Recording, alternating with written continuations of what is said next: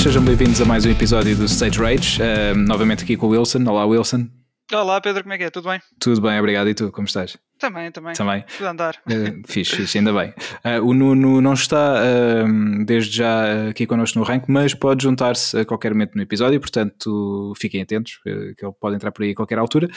Esta é a parte em que o Sérgio mete aquela ceninha do, do, Metal Gear. Sim, exatamente. Olha, yeah, Sim. Por acaso ficava fixe, fica mesmo fixe aqui o Sérgio a trazer esse som. Sim. e, mas não estamos sozinhos, só eu e o Wilson. temos connosco o nosso convidado de hoje, que é nada mais nada menos do que Jorge Botas. Uh, é um pouco difícil apresentá-lo com uma categoria porque ele já fez tanta coisa, mas vamos, já lá vamos. Olá Jorge, como estás? Olá, nada menos. Podes começar assim, Oi, nada menos, tudo bem? tudo bem, obrigado. Tudo bem. E tu, como estás? Estava, estava melhor se tivesse a poder ver concertos e coisas do género, não é? Acho como é, nós todos, não é? Se tivéssemos, se não tivéssemos em confinamento e tivéssemos uma vida minimamente normal. Mas pronto, verdade. é verdade. dentro, eu não posso queixar. Continuo a trabalhar, uhum. continuo a faturar, por isso. é fixe, há, é fixe. Há algumas é. pessoas que não têm essa sorte, por isso às vezes uma pessoa, é. uma pessoa às vezes pensa aqui com. Pá, a queixar-se um bocadinho da vida e se calhar, se pensar bem, não tem muitas razões de queixa, não é? Uhum. Sim, é verdade. É assim, eu, eu para todos os efeitos, um, e, e, já tinha partilhado também aqui isto algumas vezes, um, a única coisa, foi o mesmo ponto que tu, tu focaste no início, a única coisa que me está a fazer mesmo mais falta e, e que me está a, a, deixar mais, entre aspas, deprimido é a falta de concertos. Uh, em relação ao resto, felizmente também, obviamente na altura, no ano passado, fiquei sem trabalho, mas também acabou por não ser tudo mal, porque já não jogava a sério há muito tempo e finalmente consegui voltar a, a pegar em jogos como, como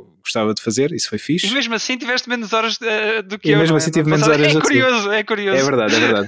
mas pronto, mas atenção, eu joguei muito tempo Witcher no PC e elas não estavam ah, tá contabilizadas tá na, naquela estatística. Por isso, é verdade. Uh, mas, uh, pá, é verdade, é verdade. Como tu disseste, botas, posso tratar por botas, não é assim? É, sim, é assim sim, que toda a gente aliás, é mais fácil. É? Exato, exatamente.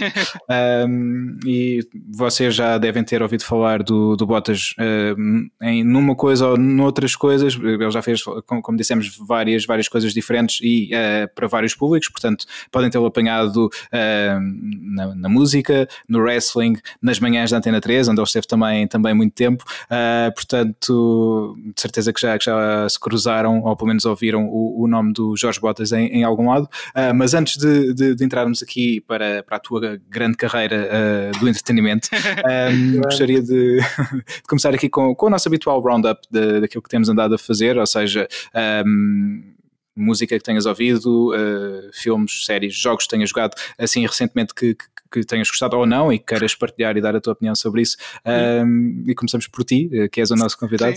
Uh, isso mesmo. O que, é que, o que é que queres assim destacar das últimas Olha, semanas?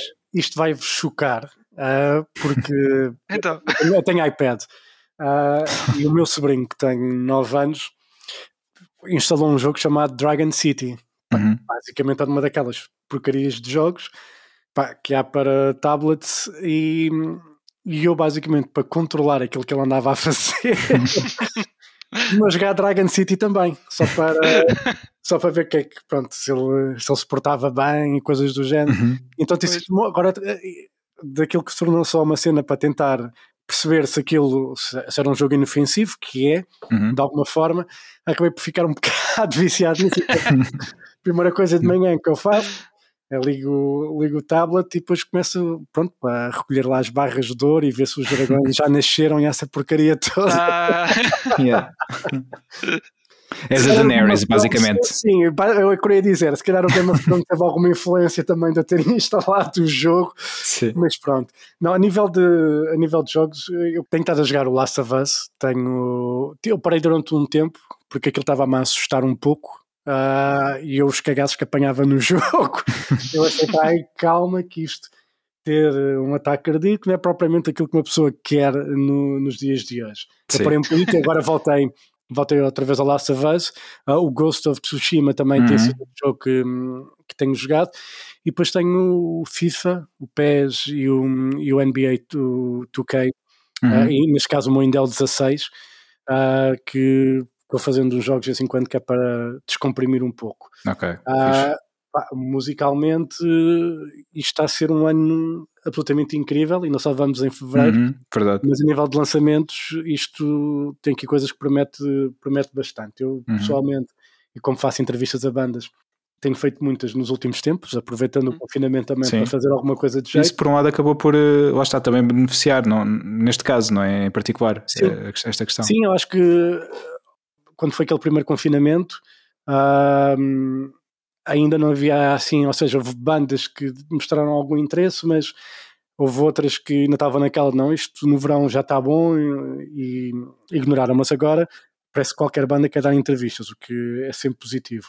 Ahm, pá, mas a nível de música, ah, o novo trabalho de Transatlântico Uhum. ah, é um dos grandes destaques para mim deste ano. Ah, o álbum de Evergrey que há de sair agora no final do mês é algo maravilhoso. O novo disco dos Inglorious, ah, We Will Ride, é um disco absolutamente fantástico. Ah, os Witherfall vão lançar também um disco do cacete. Isto já, os Witherfall aquele é um bocado mais esquizofrénico, ah, mas quem gosta de guitarra, mas quem gosta de guitarra louca, bem tocada, vai gostar deste disco. Pois há um vocalista, o Joseph, pá, que canta nas horas. Uh, Yeah. O novo disco da Ana, que também está engraçado, algo Uhum. diferente daquilo que estamos habituados. Um, eu estava aqui a ver as entrevistas que tenho feito, por exemplo, o novo álbum de Municipal. Sim, os singles assustaram muita gente e Uhum. quando ouvirem o álbum não vão ficar mais assustados, Ok. mas uh, posso dizer que é um disco que ao fim de várias escutas vai começar a entrar e, se calhar está ali no topo de discos dos Municipal. Mas sabes Mas que. pá, eu, eu agora, eh, desculpa, eh, vou aproveitar já que falaste no disco para falar um- um- só um bocadinho contigo so- sobre esse disco. ah, e tu, tu já o ouviste todo naturalmente. Hum, sabes, a questão do- dos singles que falaste, de ter assustado. Sabes, eu, não sou nada. ah, por exemplo, pegando aqui no exemplo dos Slayer, os Slayer fizeram, tiveram uma carreira bastante consistente em que a maior parte dos discos tem ali algo sempre muito semelhante. Tiveste ali um ou outro que fugia um bocadinho, mas na sua grande maioria Slayer é Slayer, não é? Pronto. E as pessoas muitas vezes uh, querem que as bandas sejam assim, que façam sempre a mesma coisa. Pá, no caso dos Slayer, ok, fizeram quase sempre a mesma coisa, pá, nada contra, uh, antes pelo contrário, Sim, tudo ótimo. Nada- sim, não é? ou como a CDC, exatamente, é Por nada a favor, apontar. não mudem, não é? Porque senão. Sim, sim, exatamente. Exatamente, mas eu sou mega a favor. Por exemplo, uma das minhas bandas preferidas, os Opeth, uh, tem estado a experimentar coisas cada vez mais diferentes e eu tenho gostado cada vez mais destes últimos álbuns. Este último, então, é dos meus preferidos. Sim. Uh, aqui a minha questão com os Municipal, uh, e eu pessoalmente não só vi os singles, e, mais uma vez, nada contra a experimentação, mas acho que aqui estão a fugir um pouco para fora de pé uh, pá, e, muito especificamente na parte vocal, porque na parte instrumental, uh, ok, estamos a experimentar coisas novas, tudo bem, mas em termos vocais, uh, pá, nem toda a gente tem alcance para fazer tudo, e é o caso, acho eu. Eu vou-te explicar uma coisa em relação ao Mundo Spell, e eu falei com o Fernando, e aquilo que, hum, que eu lhe disse é que os Mundo Spell claramente não são uma banda de singles, Uhum. não são, uh, e todas as músicas, quando ouvires o disco do princípio ao fim, vai fazer tudo muito mais sentido. E com os Municipal, para mim, os discos dos Municipal, todos os discos dos Municipal, o, o single para mim não é representativo do disco. Uh, Hum. Apesar da linha do disco ser exatamente aquilo que nós ouvimos nos singles, vai fazer tudo muito mais sentido quando ouvires o, o disco na íntegra. Sim. E depois eles têm ali um docinho incrível que é uma versão de um tema de Candlemass Uhum. Que tem aquele tem o, tem o toque Mundo Spell uh, deste disco. Pá, e eu estava a ouvir aquele tema e, pá, e não me apercebi que era uma versão de Candlemass. Ok.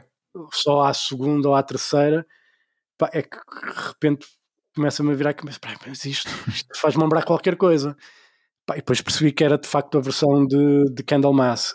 Um, e acho que é um dos momentos altos do disco é, é sem dúvida essa versão de, de Candlemass uh, pá, eu, acho que, eu acho que é um bom disco é um disco que vai demorar a entrar principalmente pá, se o pessoal gostou muito do 1755 Uhum. pá, um excelente disco, um disco mais Sim. bruto Uh, Totalmente em português? Sim, e, e este é o, é o polo oposto, é o oposto do, do, do, do 1755.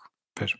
Mas é um disco, mas é um disco intenso que tem ali uma que hum, disse isto ao Fernando. Uh, houve ali uma altura que eu fiquei um bocado desconfortável. Uhum. Uh, e acho que as pessoas depois de ouvirem o disco vão perceber um, esse sentimento e isso é bom, isso é positivo. E este desconforto é positivo porque obriga-te a pensar, obriga-te a, re- a refletir um pouco mais. Um, eu acho que é uma das boas coisas deste disco. São os cinco, basicamente, que fizeram uhum. o disco, não há extras, uh, não há nada. Uh, e eu acho que com mais audições as pessoas vão gostar. Um, pronto, a nível de música, vamos ter ainda Liquid Tension Experiment, que eu sei que tu vais gostar de certeza, uhum. e também o novo álbum Dream Theater ainda este ano, pelo, para que as coisas estão a, a acontecer. Sim. Um, por isso acho que vai ser um, para a música acho que vai ser um ano do cacete. Acho Já que sim. Para, para, a música, neste caso de estúdio, não é? Sim, para a música de estúdio, obviamente. Sim. Música ao vivo, Only God knows quando é que, quando é que vamos voltar a estar no nós. Uma coisa é certa, eu quando voltarmos aos concertos não me estranham de ver de máscara na cara porque eu vou continuar a usar máscara daqui para a sim, frente. Sim. Um, que eu acho que Aliás, por causa do pó também é fixe, não é? Nos festivais e assim. Não, não, não só por causa, só por causa do, do pó que pá, eu, por exemplo, também agora obviamente estamos mais tempo em casa, mas uhum. uh, a nível de constipação zero, não é? É verdade, é verdade. Sim. Eu não, não, não, não me constipei este ano, também, também só saio à rua quando tenho que ir à Sport TV fazer as gravações, uhum. uh, mas pá, com a máscara não me tenho na rua, quando vou dar a, a minha voltinha fazer o, o, passeio higiênico, não é? Como, como, como as pessoas Se é um passeio em que nós vamos andando e vamos esfregando sabonete e assim, não é? Sim, exatamente. Vais, esfregando as mãos e, Exato. E, e depois tens aquelas pessoas que correm na tua direção sem máscara, sim, que é sempre sim. ótimo, não é?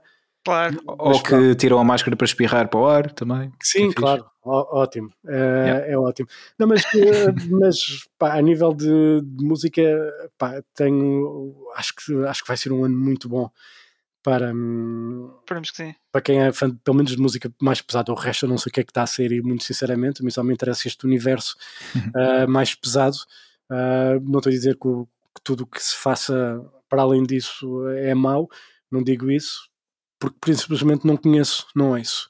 Uh, mas deste universo vai ser um ano muito porreirinho, pelo menos para curtirmos em casa. Muito bem. Sim, sim, sem dúvida. Boa, boa. Olha, já agora, eh, falando aqui em discos uh, e discos também deste ano, uh, ouviste, não sei se gostas, o novo, o novo álbum dos Wardruna, que, que saiu no final Gostei, de, janeiro. Pá. Gostei muito. Gostei muito do disco. É, yeah, muito fixe. Gostei. Esse é, lá está, esse é daqueles discos que leva-te uma viagem. Uhum. Um, numa viagem Mas já aconselhei aqui ao Wilson e ao Nuno também. Sim, pá, eu, eu, eu tive a ouvir, já ouvi, ouvi o disco antes de ter saído, um, pá, e estava a ouvir, havia ali uma música que parecia que estava a entrar num, num funeral uhum. pá, viking, ou quer que seja, que, hum, que, o homem estava a, a, pensar naquela cabeça, mas musicalmente fez-me fez lembrar um bocado isso. Gostei muito do disco, uh, foi uma uma boa surpresa. Eu já era fã do, dos discos anteriores, mas este uhum. um, gostei bastante e entra, entra bem. Acho que numa altura que estamos assim tão deprimidos, um, acho que é um bom disco para se ouvir, para, pelo menos para, para a mente relaxar e ficar ali num estado mais zen. Se assim mesmo. Sim, é, é, uma, é uma opção, lá está, muito diferente daquilo que normalmente ouvimos, neste caso nós gostamos de, de, música mais pesada, ou mesmo pessoas que ouçam outras coisas, é, é, aqui uma opção muito diferente, portanto não nos estamos, apesar de se calhar dizer mais a quem gosta deste género musical, mas acaba por, eh, não é de toda uma banda de metal uh, vá tradicional, como, como vocês podem, podem estar à espera, portanto procurem na, nas plataformas digitais se ainda não conhecem, o Ardruna, portanto o W-A-R-D-R-U-N-A e, e ouçam e experimentem porque vão ficar surpreendidos. Se gostam da série Vikings, por exemplo, eles têm... Exato, eles tem vários temas lá e leva-vos muito para esse imaginário e também, curiosamente, o, o mentor vá deste projeto, e eu vou tentar dizer bem o nome dele, o Inar Selvik, uh, foi convidado a, a, compor muitos temas também para o Assassin's Creed Valhalla, portanto o, ah, o mais recente que saiu. Hum, sim, sim, uh, porque também obviamente é passado aqui nesta temática viking, não é? E, pá, faz todo o sentido. As composições claro, deles, deles e neste caso dele, porque ele, ele compôs temas, não, não, não são temas do Juardruna, foram temas que ele compôs especificamente para o Assassin's Creed, a convite da, da, da Ubisoft e do, e do compositor Jasper Kidd, que já, já trabalha com a Ubisoft no, nos jogos de Assassin's Creed há muito tempo. Pá, e eu ainda não joguei o Valhalla, mas já ouvi alguns dos temas na, também nas plataformas digitais e pá, gostei, gostei bastante. Portanto, se gostam de, se já jogaram o Valhalla e gostaram do, do ambiente sonoro, também mais uma razão para, para procurarem os Guardruna e, e espreitarem. Yeah. Sim, senhor. Fixe. Boa dica. Estiveste Yeah. bem agora. Muito Ah, bem. obrigado. Mais uma boa sugestão de Stage Rage, sempre a acontecer. Sempre, Sage Rage, sempre, na vanguarda. Olha, eh, e entretanto, eh, Wilson, no teu caso, o que é que tens visto, ouvido, Olha, jogado? Vou aproveitar o episódio de hoje para falar mal de uma data de coisas. Ana, Eh, sim. Eh, não, olha, foi pouca coisa, mas eh, não correu assim muito bem esta semana. então. Um, então, olha, começar pelo Scott Pilgrim. Uh, sabes Hum. que eu gosto muito do, do universo, uh, tanto dos uh, da- das graphic novels Uhum. como de, do filme. Um, e, pá, e o jogo também, uh, quando eu joguei na, na PS3 originalmente, há 10 anos atrás, sim. 10 anos, uh, pá, eu, eu- fiquei com uma boa impressão, percebes? Uh, Uhum, Lá está, daquelas coisas que depois fica um bocado na, na, na nostalgia. sim. É, é pronto, e, e quando, e, e depois o jogo teve aquele percurso todo até 2014, uma data de DLCs eh, Uhum, e uns upgrades, etc. E depois foi retirado eh, da, das stores Yeah. E ficou inacessível até aos dias de hoje. Pois lá está, quando, quando, quando- acontece isto a um jogo ou a um produto qualquer, surge também uma espécie de cult following é, Uhum. da coisa. sim. Um, e foi o que aconteceu. Um, estes anos todos, desde que o jogo desapareceu, o jogo continuou a ser pedido uh, e a Ubisoft lá cedeu. o que é que aconteceu? O jogo voltou a ser lançado nas stores um, como Complete Edition, já com tudo e não sei o quê, mas foi um porte literalmente direto. Pois. Ou seja, tudo o que era bug veio atrás também. Um, eu esta semana estive a tentar jogar com, eh, com, com o Nuno e com, com outro amigo eh, e o que é que aconteceu? Nós não conseguimos, não conseguimos chegar ao, primeiro, ao final do primeiro nível porque o jogo simplesmente crashou. Uhum. Eles estavam na, na PS5, eu estava na 4. Ah, eles foram, eles, para eles literalmente crashou o jogo. Ok. Eles foram para fora da. O jogo, o jogo saiu. Saiu mesmo. yeah. E eu fui para o menu, portanto.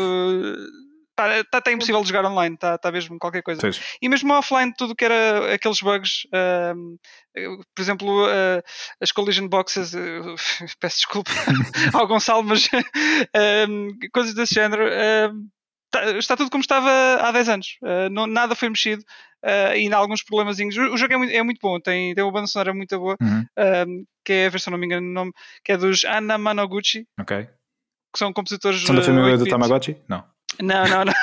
Vai, vai haver, são, eh, eles fazem eh, músicas em 8-bit muito, muito boas. Ok. Ah, e a soundtrack do jogo é, é excelente. E, e graficamente o jogo também pá, espe- espetacular. Mas depois está tá cheio de bugs. Precisava de mais um tempo no forno e, e foi um bocado mau ah, não ter aproveitado este, agora este porte para fazer essas correções. Mas Ok. pronto. Yeah. Isto é a primeira. Ainda a segunda mais. é que ainda tenho. tenho. Pronto, como o controle saiu no, no Plus, Uhum. eu aproveitei para jogar um bocadinho. E pronto, tu gostaste do jogo, disseste aqui há uns episódios. É, vai, eu não gostei, Pedro, desculpa. Eh, Mas porquê? Não era É mesmo- assim, eu sei que estás a jogar na PS4 base, eu também, sim, também mas não, joguei. não, tem, E o jogo está a perra em algumas partes, é verdade, isso acontece. não era bem por isso. Eh, pá, para já não, o jogo não era bem o que eu estava à espera. Um, e eu não. eh, Mal o jogo começou, eu não consegui ficar investido na história. Uhum. O jogo não, não me pegou inicialmente. Ainda joguei um, um bocado, acho que para aí se calhar um quarto do jogo. Fiquei, fiquei na. Lembras-te quando há uns tubos que tens que tirar. eh, tens de desentupir, digamos assim. Lembras-te dessa parte? Sim, Pronto, fiquei aí. ok. Ah, E eu, eu achei, eu achei todo o jogo muito aborrecido até aí, todo, todo o setting, todo o ambiente. De- acho que não incentivou muito a exploração. Ah, o mapa achei muito, muito difícil de seguir. Uhum. Ah, se calhar não dei atenção, a atenção devido ao jogo, mas não, sinceramente não me cativou. Sim, eu percebo o que estás a dizer que às vezes no, no mapa também, em determinadas alturas, também não percebi muito bem Hum. eh, para onde é que tinha de ir assim logo à, logo à primeira. Eh, percebo, percebo isso que estás a dizer. Ah, e- e, depois ah, as personagens lembraram muito o Fallout, o Fallout 3 e o New Vegas, Te- aquelas expressões meio ah, de pau, percebes? Sim. Ah, Parece que, estão, que as personagens estão, são robôs. Não sei, houve ali qualquer, coisa, qualquer estranheza que eu não, que eu não gostei ah, nas interações das personagens. O voice acting estava bom, Uhum. achei que sim. Ah, mas aí depois a, a- gameplay em si ah, também não me cativou porque parecia que estava, aliás, lembrou-me mesmo estar a jogar Uncharted, mas sem apontar, só, só a disparar para todo lado e a, e a matar ah, o pessoal com o melee. Um, pá, p- p- eu esperava melhor, sinceramente. Mas se calhar é um jogo que não é para mim, é daquelas coisas. Pois, termos não, é, não é um para fazer platina então, neste caso. Não, não, não, já desinstalei, já desinstalei. Ah, ok. Bem, foi rápido. Foi. Enfim, olha, ok. há de vir melhores, há de vir melhores. Um, e depois, olha, dois filmes que eu revi. E que estes são bons, este não é para dizer mal. Que foi o, o Castelo no Céu e o Sussurro do, do Coração, Hum. Whisper of the Heart. Sim. E La Puta. Um, não é da Flying Castle, não sei como é que como é, qual é que é o Ah, Flying, nome em inglês. por acaso não sei. Porque há o Castelo Castle, Andante. Castle in the Sky, Castle in the Sky, exatamente. Sim. La puta do Castle in the Sky. o, o Gonçalo está-se a rir, de certeza. sim, sempre, sempre. claro. Uh, epá, continuam geniais. Já não vi, já não vi estes dois filmes há, há imenso tempo. Uhum. Uh, epá, toda a banda sonora uh, do Castelo no, no, Céu, em particular, uh, do Joe Hisaishi, é excelente. não tenho parado de ouvir aquilo. Um, são, são dois filmes já relativamente antigos. Uhum. Um é de 84, o outro é de 94 ou 5 também. Uhum. Uma coisa assim. E, e são, são, são, muito fáceis de ver, parece que não, não, não, não estão datados. Não estão datados. Sim, sim. Portanto, se quiserem descobrir mais de, do Studio Ghibli, são duas opções muito boas. E estão no Netflix.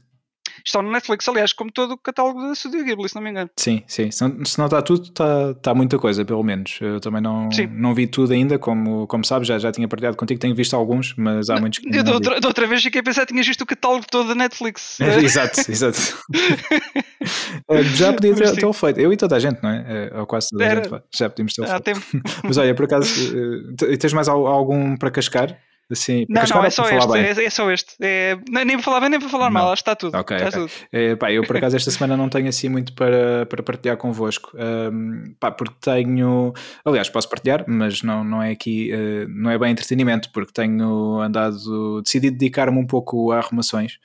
Um, em, em, casa e faz bem, faz yeah, bem. faço bem, até por uma questão de não sei, paz de espírito, talvez. É, é, é, é muito é? por aí também. É. Pá, principalmente, e depois eh, daqui a pouco vou, vou, vou pegar neste assunto também com, com o Botas, ele que tem também coleções enormes de uma série de coisas, e eu estou a tentar uh, reduzir eh, muitas coisas. Pá, há, há, muitas coisas que eu acumulo basicamente que é lixo, e, e digo isto muito diretamente sem, sem qualquer tipo de problema, principalmente, pá, só para verem, tive a, a, a mandar fora faturas de, pá, de cenas de há muitos anos, yeah. tipo revisões do carro e coisas assim, tipo, mas porque é que eu guardei isto tanto tempo? E pá, montes de papéis para o lixo, montes, montes, montes. E o espaço que se ganha com isso é incrível. É verdade, eu, já, eu, fiz isso há uns tempos e é incrível. Sim, pá, é muito fixe. E, e, pá, e depois também em termos de coleção, uh, também já tinha partilhado convosco que, hum, principalmente aqui nos Funko Pops, nos últimos anos tenho comprado uns quantos uh, e estou agora a tentar, uh, pronto, a fazer por reduzir a coleção ao máximo, ou ao mínimo neste caso, porque pá, é muito difícil quando tu gostas de jogos, de filmes, de, de música música, etc, etc. E estão sempre a sair pops uh, daquela banda que tu gostas, ou daquele filme que gostaste bastante, ou daquele jogo que pá, é, é, infinito uh, a quantidade Sim. de podes comprar de coisas e, o mesmo acontece obviamente com, com música e com os jogos, uh, se bem que nos jogos eu já, já estou vá, 90% digital, já é, é, raro para mim agora ter, ter um jogo em formato físico, na música uh, ainda vai acontecendo, principalmente em CDs também, quando, quando apanha uh, bons preços, mas mais vinil ou os box sets ou, hum. ou o que for também, quando sai assim alguma coisa especial. Mas o espaço depois acaba por ficar um pouco um, ocupado com coisas. Então estou a tentar tratar disso. E uh, por consequência, acabei por não dedicar muito tempo uh, pá, dos jogos então. Uh, joguei um bocadinho de Guacamole 2, uh, mas foi mesmo muito, ah, muito pouco, portanto ainda não, não vou também dar assim grande parceiro. Já joguei há uns tempos. Jogaste o 2 também? Eu acho que foi 2. não quero. Acho, que estou a dizer. Eu joguei um já há muito tempo. Uh, Tem que ser no Plus, pronto. Então deve ter sido um. Acho que o 2 não saiu. Então se calhar foi um. Yeah. Okay. E agora estou a jogar, estou a jogar o 2. É muito na onda do primeiro, pelo menos para já. E eu gostei, adorei o primeiro, estou a gostar deste, mas ainda não consigo dedicar muito tempo. E depois vi, vi no Netflix só um filme, e é um filme bastante antigo, e vi, estava na, na minha lista, entretanto vai sair, uh, melhor, quando este episódio foi para o ar já saiu, que é o Perigo Imediato, um filme com o Harrison Ford um, e com o Joaquim de Almeida também, entre outros atores, uh -huh. uh, que é sobre Jack Ryan, uh, portanto é baseado numa numa, uh, numa história de, do Tom Clancy, uh, que também uhum. vocês sabem, o Splinter Cell, o videojogo também Sim. é personagem baseada uh, também no Tom Clancy, da, da, autoria do Tom Clancy, e pá, vi o filme, o filme já, já tem alguns anos, e pá, é aquele típico filme que dá num sábado ou domingo à tarde em qualquer canal de televisão sobre o herói americano que é o maior e Uhum. Yeah, pronto, é, o filme é fixe, uh, não é Estou espetacular, yeah, yeah. Uh, entretém, uh, mas não fiquei mega, mega entusiasmado com, com, o filme. Mas lá o Joaquim de Almeida, por acaso não sabia quando, quando vi o filme, só tinha visto o póster, vi que tinha Harrison Ford e tipo, ok, bora lá ver o filme. Pá, e... ah, eu, o Joaquim de Almeida, não consigo desassociar do, do Butcher, portanto, do, do filme do, do Bandeiras. Ok, ok, pois, pois. Para mim será sempre. Mas ele fez uma série de, de coisas também interessantes, por exemplo, ele foi um, um vilão muito fixe na série 24 24, uh, na segunda uhum. ou terceira temporada, já, já não me recordo. Uh, e depois também num, num, Fast and Furious recente, também um vilão. Lá está, ele é sempre vilão, ele aqui também é vilão. sem, sem spoiler, basicamente ele, é, ele, é vilão. Assim que ele aparece, vocês sabem que ele é, é um dos vilões do filme. Uh, pá, e é isso, basicamente, em termos de, de entretenimento. Pá, continuo a ouvir música, muita música. O álbum do Zuardruna, como já tínhamos falado, que recorrentemente tenho ouvido. Um, e também o novo dos Accept, que o Bottas também entrevistou um, yeah. agora recentemente para o seu, para o seu podcast. Um, To Mean Today é, pá, é um álbum fixe, não ande de Accept, lá está, é, é, sobre aquilo que falávamos de, de bandas manterem o seu estilo. Uh, aqui este álbum dos Accept, se gostam de Accept, hão, hão de gostar do álbum, também vem muito de encontro ao que, ao que a banda nos tem habituado. Uh, pá, e uma outra coisa que, que, vou vendo, por exemplo, o novo álbum dos God is an Astronaut também saiu, um, isto porque vou usando muito o Spotify para, para ouvir música essencialmente e, e sigo, sigo muito também as recomendações, as recomendações, isto é, dos artistas que eu ouço, sempre que sai um álbum novo é fixe porque se por acaso estiver distraído, uh, o Spotify diz-me, olha, tens um álbum novo deste artista, olha fixe, vou ouvir. Uh, e também tenho, tenho ouvido e, e também tenho, tenho gostado, pá, temas que têm saído de bandas que vão lançar álbuns, Greta Van Fleet, por exemplo, vão, vão lançar um álbum também. Uh, entretanto, também saiu um novo tema, os Long Distance Calling, portanto, pá, uma série de bandas fixes que, como sim, o Botas é um disse. Disco, pá. Long Distance Calling é um bom disco. Já ouviste o disco todo? Sim, sim, sim. Fiz entrevista quando foi ano passado. Uhum. Não sei yeah. se eles, entretanto, estou a fazer outro disco ou não, mas foi o disco do ano passado que eu ouvi. Pá, e estava um disco muito engraçado, por acaso. Yeah, então é provável que venha aí outro caminho, porque este tema eh, que, que ouvi ontem é, é um tema novo, eh, portanto eu não então, fui investigar, mas é provável que venha aí novo, novo trabalho.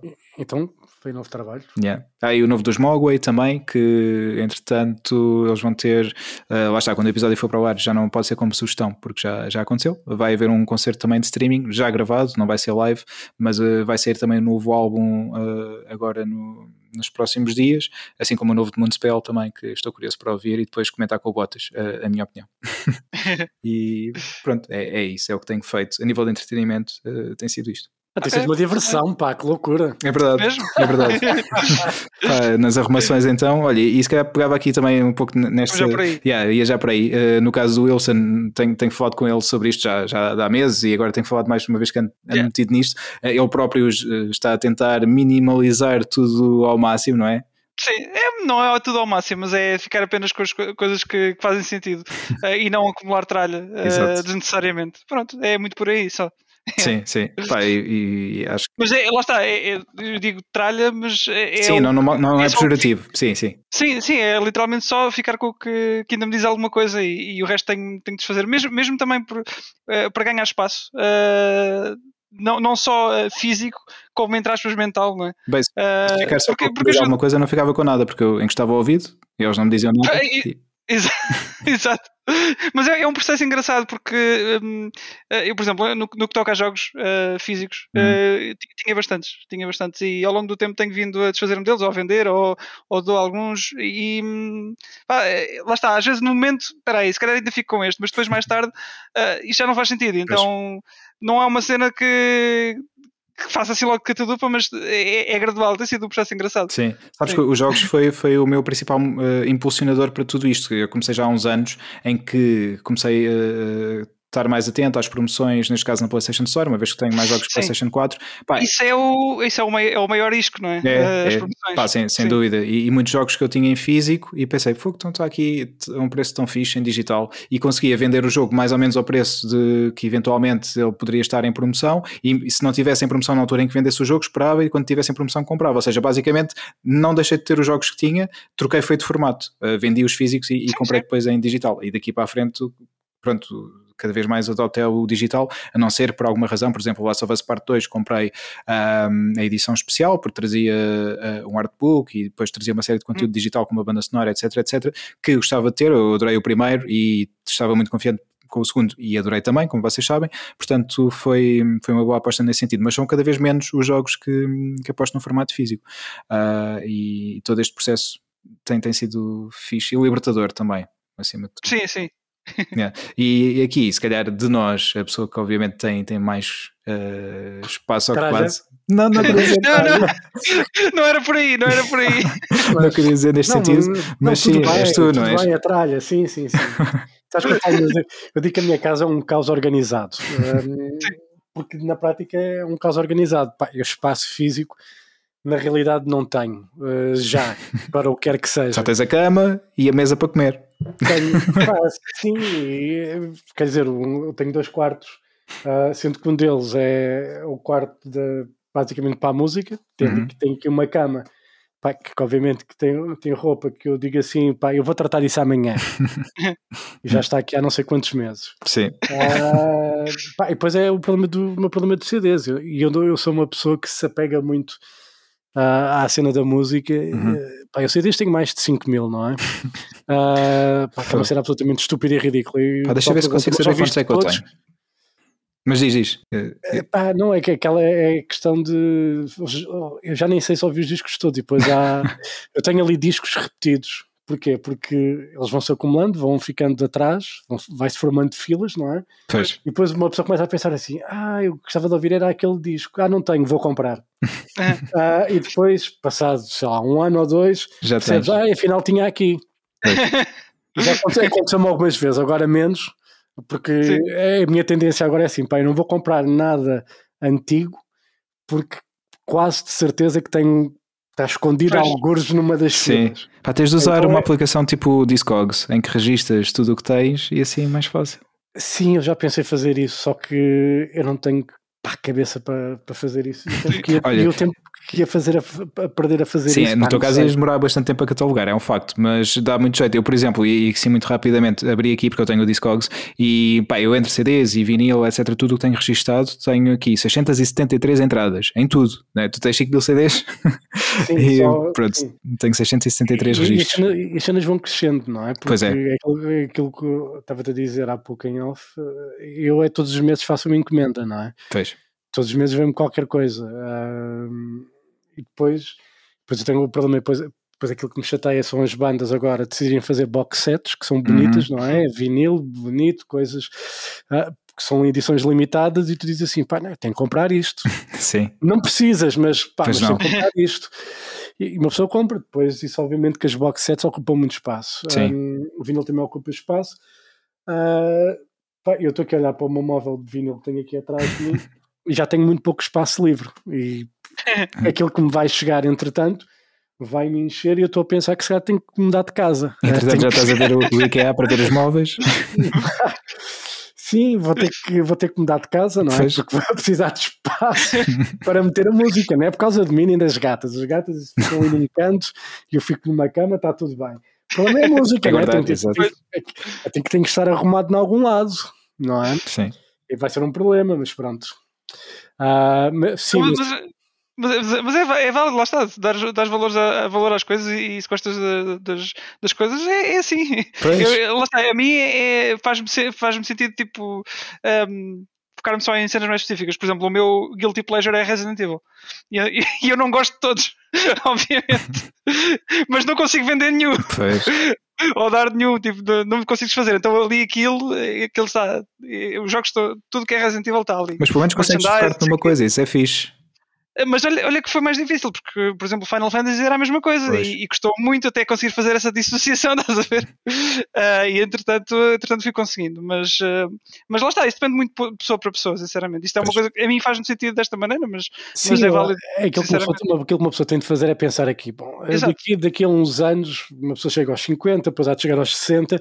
É. Eu, será que vou ter, vou querer estes jogos? Será que yeah. vou querer? Porque eu ainda tenho também jogos de, de console, ainda tenho ali muita coisa. Um, epá, e eu penso, e vou pensando, vou pensando e vou deixando andar uh, pá, até o dia que pá, tenho que agarrar nas coisas e dizer: olha, pá, já chega. Pá, em, relação, em relação aos jogos, eu tenho ali muitos jogos que, que obviamente não toco nem num terço deles, estão ali a apanhar pó. Sim. Pá, há, de haver, há de haver um dia que me vou desfazer deles. Pá, eu normalmente nem sequer sou pessoa para. Hum, para vender, eu prefiro dar. Uhum. dar sim. Porque há sempre alguém que, pá, que não pode. Há não, sempre alguém que nos diz tem cuidado. Sim, há sempre alguém que nos diz tem cuidado. pá, e há sempre alguém que se calhar não tem, pá, não tem possibilidades e, e às vezes é preferível fazer, dar da, dessa sim. maneira, não é? Mas. Uh, Sim, mas vai acontecer, pá, um dia depois que falo com vocês, assim, olha, vamos desfazer destes jogos todos, se tiverem alguém que queira alguma coisa. Se for Resident Evil, fala com o Wilson. É, é provável que eu já tenha, sabes? O problema é esse. eu, eu, eu, não sei se Resident Evil tem ali algum ou não. É capaz de estar ali, se calhar, um daquele, daqueles promos ou coisa assim do género. É ah, esse ele não deve ali. ter, vês?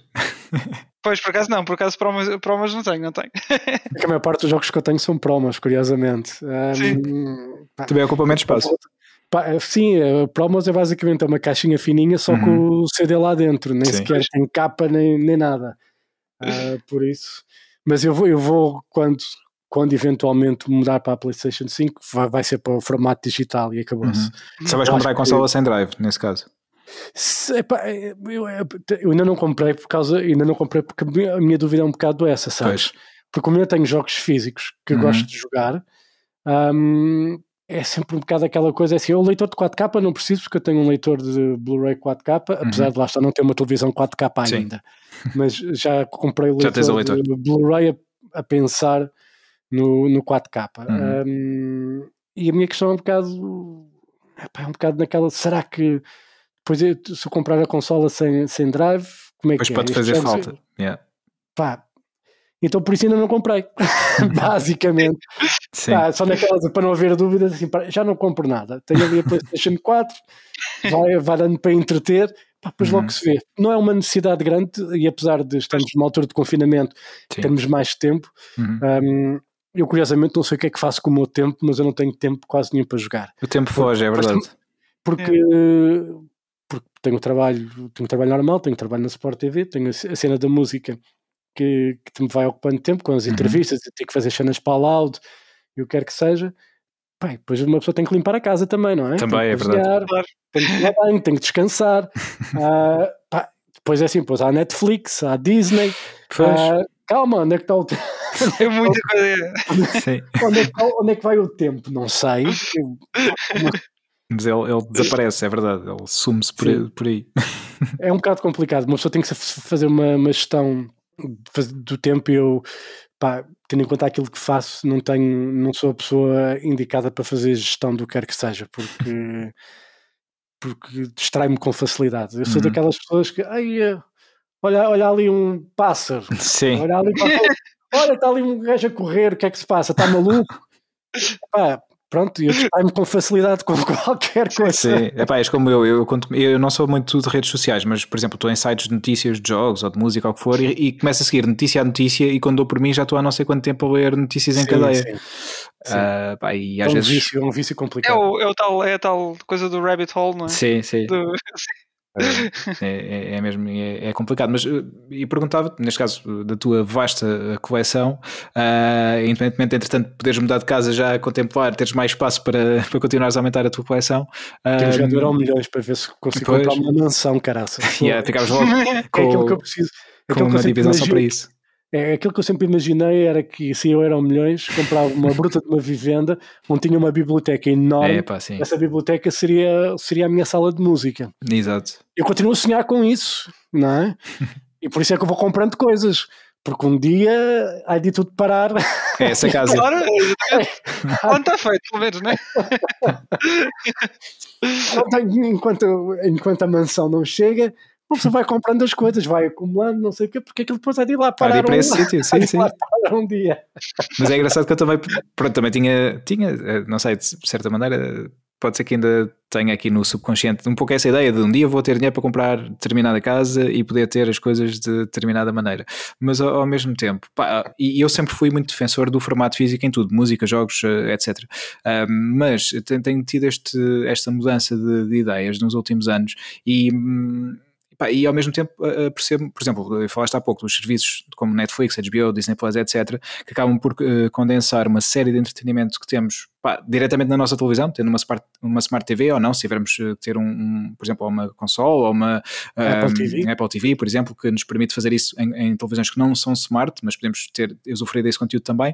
No caso da música, com Apple Music, Spotify, Tidal, etc, etc, uh, e acabamos por ter hum, aqui uma série de, de conteúdo à disposição e depois, ok, agora podemos ir para a questão no caso da música, é verdade, mas não estamos a dar dinheiro aos artistas, pá, é um facto, e comprar o disco continua a ser uma forma não, não tão direta como dos concertos, infelizmente agora não, não podemos fazê-lo desta forma, mas também na compra de álbuns, eu dei por mim a fazer muito no ano passado, comprei muitos álbuns no Bandcamp uh, de artistas mais pequenos, que obviamente têm a música lá disponível, e acabas por comprar em formato digital uh, e, e, não, não compras só MP3, muitos deles têm também em formatos de alta, resolu alta resolução, portanto podes haver ainda com mais qualidade, e estás a comprar. Uh, a ajudar mais uh, o artista e a própria editora independente, normalmente que tem, tem estes artistas, sem ocupares o espaço da tua casa com mais um CD ou com mais um vinil. Ou... Eh, pronto, e tenho tido, tido um pouco este, este, esta mentalidade vá, de reduzir o, as coisas, pelo menos enquanto não consigo uh, reduzir tanto o que já tenho, mas pelo menos não adicionar mais coisas. Sim, uh, sabes que a mim, a mim custa-me. A mim, eu sou antigo, não é? Vamos lá, vamos começar por aí. Eu sou antigo. E apesar de me ter adaptado bastante bem à, às novas tecnologias, uh, eu sou muito tradicionalista neste tipo de coisas uhum. e, e, a mim custa-me custa-me passar para um formato digital porque, porque eu sou uma pessoa que gosta de agarrar no disco, gosto uhum. de ler as letras. Um, depois é assim, estás a comprar uma cena no, se comprar no iTunes ou quer que seja, não, a parte das coisas não traz booklet, não traz nada. É, é, muito, é tudo muito estéril. Um, e a música para mim é muito. tem que se viver um pouco mais intensamente. Uhum. Um, nada contra quem gosta de ouvir singles, quem gosta de fazer shuffles no Spotify ou uhum. em Apple Music, o que quer que seja. Uh, não tem nada contra isso, acho que há boas playlists nesses sites. Um, mas não é a minha onda. Eu não, não gosto. Eu gosto de ter o disco, gosto de olhar para a capa, uh, gosto. Uh, para mim é um ritual uh, receber o disco, pôr no, a tocar no, no, vinil e estar a abrir uhum. aquilo e estar a ler as letras. Tudo isso para mim é um, é um processo Sim. que eu preciso. Que eu é. preciso. E, uhum. e a cena digital, pá, kudos para quem consegue viver dessa maneira. Eu não consigo Uh, não consigo. Para a música, assim, gosto de ter, um, gosto de ter o meu iPod para, para, para, ter no carro ou para quando vou passear, fazer as caminhadas ou o que quer que seja. Epá, mas é só isso. Em casa tem que ser formato físico. Um, pá, de outra maneira, pá, mas valia morrer, pá. Pois, eu, percebo, eu percebo o que estás a dizer, lá está, porque eu também durante mas, muito é, tempo mas, repara, mega defensor. Desculpa, desculpa, eu se daqui a uns anos vou ter que mudar isso, não é? Porque deixo de ter espaço em casa, pois. porque não vai ser o Euro Milhões, eu não vou ter a mansão. Era o que ia dizer, daqui a uns anos, que já tens mas é a mansão, se calhar. quem sabe, quem sabe. É, é assim, eu tenho a certeza que se não tivesse gasto este dinheiro todo, este dinheiro todo que eu tenho aqui em música, já dava para a mansão. Se tivesse posto de lado, eu se calhar tinha uma casa bem maior do que aquela que tenho quase certeza. E depois é música, é música, pois é o material fotográfico. Pois. Que também, e também, também, também, investes bastante, não sei se agora ainda, mas pelo menos durante muito tempo também, também investiste em banda desenhada, não foi? Não. Não? Ah, tinha ideia não. que também, também era uma das tuas paixões. Não, por acaso, por acaso não. Okay. Uh, não gosto de banda desenhada, mas nunca, nunca investi em banda desenhada. Ok, ok, então fiz confusão. Uh, Tinha ideia de termos falado sobre isso há, há uns tempos, por acaso. Pá, não, se não. calhar. Seria livros, no geral? Pá, livros no geral também compro também não. muitos livros, mas deixei de comprar. mas eu também deixei de comprar porque eu tinha que fazer uma opção, ou é música ou livros. Pois. Um, mas eu gosto de livros, gosto de biografias, essencialmente de bandas e de músicos. Uhum. Uh, tenho, comprei mais recentemente foi do Rob Alford Sim. e a cena do Elton John. Um, foram os dois livros de biografias que comprei. Um, e tenho mantido um pouco afastado uh, dos livros agora, porque já também não podes comprar livros, não é? Supostamente. Uh, pois é. Desde que é daquelas coisas que uma pessoa não percebe qual é a razão, Exato. mas tudo bem. Uh, mas, mas não, uh, também deixei de comprar um, livros e a minha cena é de facto. Eu preciso mais de música do que de, do que de livros neste momento. um, e tenho que tem que compensar a falta dos, dos concertos de alguma forma. Sim. Olha, falar nisso, Olha, uh, desculpa, muito, muito rapidamente, ah, só, só, só para comentar aqui este ponto dos concertos. Uh, uh, como é que tu vês o streaming de, de concertos e, e, se tens investido tempo não e vejo. dinheiro nisso? Não? Não vejo. Okay. Não consigo. É, tá, é aquilo que eu estava a dizer. É aquilo que eu, em relação à música, eu sou, eu sou velho. um, e a mim não me dá prazer rigorosamente nenhum estar a ver hum, estar a ver um stream de um concerto. Ou das duas, uma, ou lançam em formato físico, lançam um Blu-ray com entrevistas, com extras, com uma cena Pá, está, tem que existir o objeto. Tem que, tem, tem, que, tem que existir o físico. Sim. Tem que existir o físico. E eu sei que os Behemoths, por exemplo, o concerto que eles fizeram de streaming, vou editar agora em Blu-ray. Okay. Os Catatonia ah, também editaram o, sim. o que fizeram. Pá, eu, eu, eu aí eu apoio nisso aí, podem contar comigo para comprar, chego-me à frente com isso. Pá, agora para ver numa televisão e depois pá, eu lamento, mas percebo que só pode estar disponível durante X dias uhum. ou X horas. Um, mas eu se compro uma coisa, epá, ok, eu percebo que é a mesma experiência de um concerto, bilhete, quando faz um concerto, pá, é aquele dia e acabou, fica tudo na tua memória, mas para pagar por um stream, estás em casa, pá, não obrigado. Não, pá, não, não, consigo. Não, não, pá, não é a mesma coisa, não é a mesma experiência. Não, isso não é, isso não é tudo. Não é a mesma intensidade. Pá, é cute, é bonito, uh, pá, mas não, não obrigado. lamento, vou ficar à espera que as bandas toquem ao vivo. Hum. Também as bandas comigo não ganham muito quando tocam ao vivo, porque normalmente vão em trabalho. Exato. Peço às bandas. Mas compras sempre a t-shirt, não é? Ou quase sempre. Compro a t-shirt e compro os discos, por Sim. isso. Yeah. É Olha, da arrumação são os t-shirts, desculpa. Sim.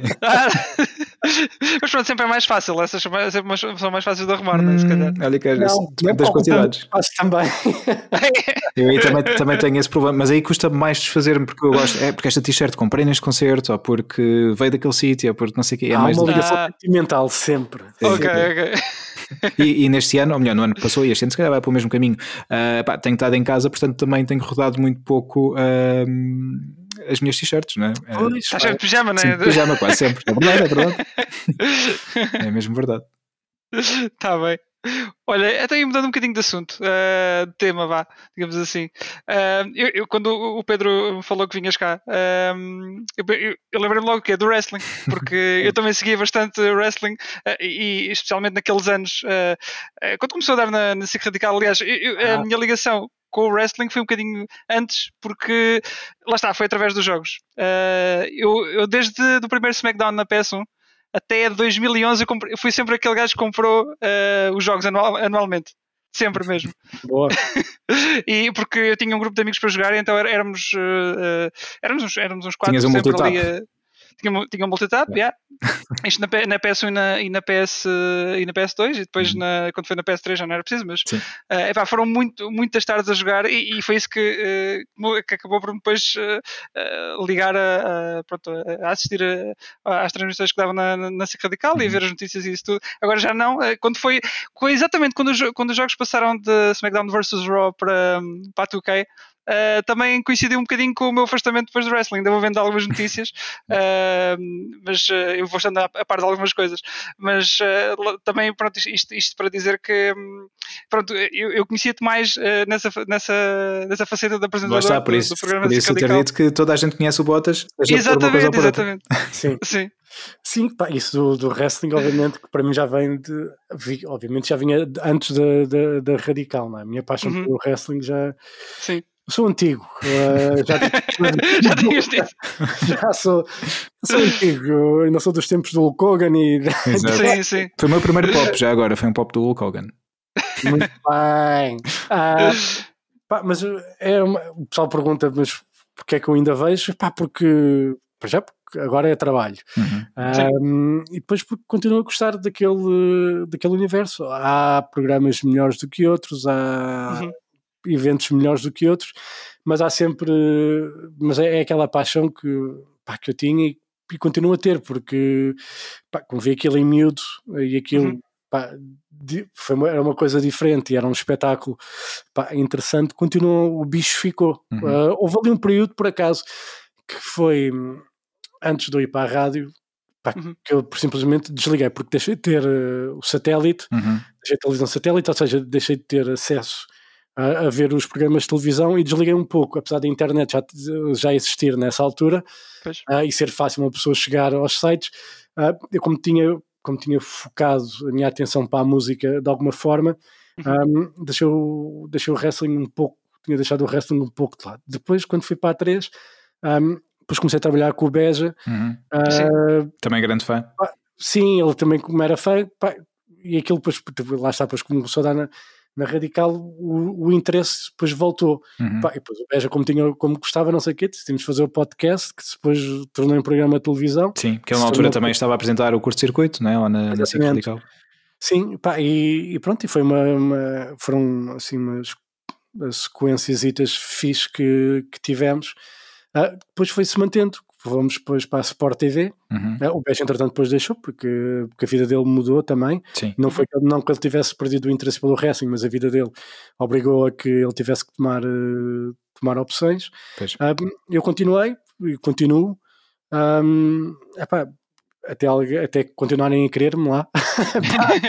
e olha, o, o que é que achas do, do panorama atual da WWE? Porque uh, no panorama atual eu digo uh, pronto, com o Covid e essas coisas todas, porque eles tiveram que mudar muito a maneira como, como fazem uh, Sim, os eu, programas, não é? Eu acho que os programas perderam bastante. O uhum. wrestling em geral, não só a WWE, mas todos. Uh, perderam, perderam bastante. Um, a WWE conseguiu se adaptar quando conseguiram criar o Thunderdome uh, com, com, com, os painéis virtuais com as pessoas a assistir Sim. lá de casa, supostamente um, é o que dizem. Um, acho que há, ali eles, por exemplo, eles conseguem reciclar algumas das imagens, obviamente, uhum. para usar ah. no NXT. Um, o NXT também tem esses painéis, mas também já tem pessoas lá, tem lá podzitos para, para as pessoas assistirem. É, um, é um, obviamente muito menos do que, do que era normal, uh, mas eles acho que a nível de, das imagens, acho que aquelas imagens é de quase tudo reciclado do, dos programas.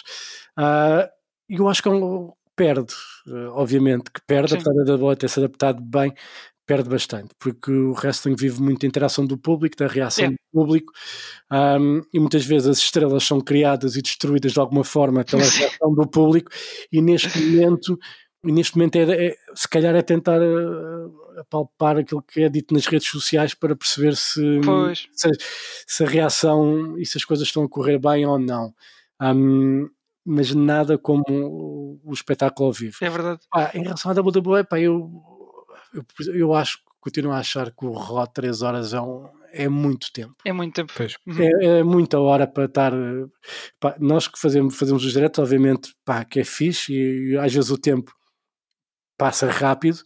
Ah, uhum. Uh, depende do programa, porque há programas que às vezes aquilo a gente está ao fim de hora e meia a pensar porra, ainda só passou hora e meia. Um, e acho que perde, e lá está, isso é um pouco também pela falta de, do público. Mas, uh, pá, mas pelo menos, olha, vão se mantendo, vão fazendo aquilo que é possível. Uh, até as coisas melhorarem. Uh, acho que foi uma questão de adaptação, acho que eles fizeram bem. Um, também acho que não dá para fazer muito mais. Pois não, não havia muito mais alternativas, não é? Apesar de tudo. Não, é assim, por exemplo, a AEW faz num, faz num estádio também. Sim.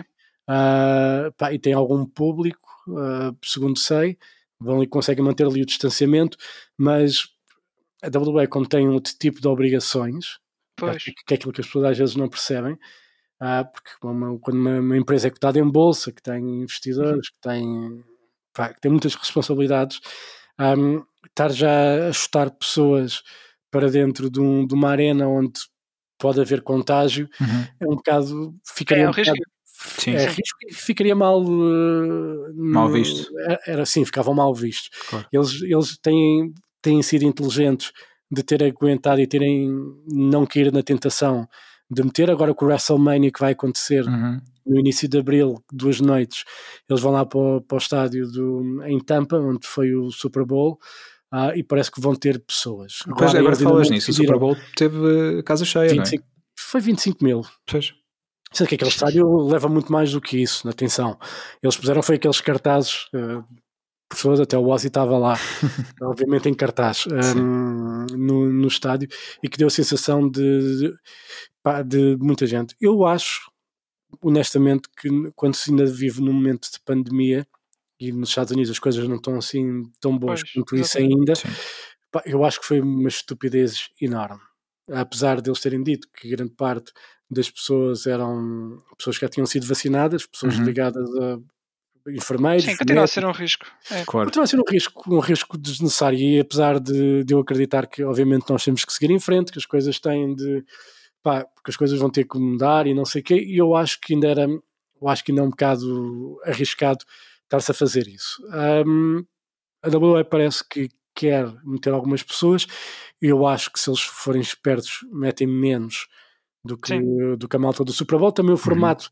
que a WWE tem, se calhar, também há, há mais espaço Uhum. de alguma forma, porque Sim. basicamente aquilo não é só bancadas, é ali parte do, do, do campo que, do chão, exatamente, uhum. que, que vai estar aberto ao público.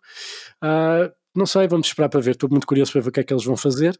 Uh, mas eu, para mim, WWE, o melhor continua a ser o NXT. NXT. Por acaso não sei, não, não, eu agora já não sigo tanto, mas uh, vou só vendo assim alguns highlights e, e vi agora da, da Royal Rumble uh, do Edge ter ganho e foi, foi um bocado uma surpresa porque eu, uh, na altura que deixei de ver, o Edge tinha, tinha se retirado e agora vejo ganhar a Royal Rumble. Pera, o que aconteceu aqui?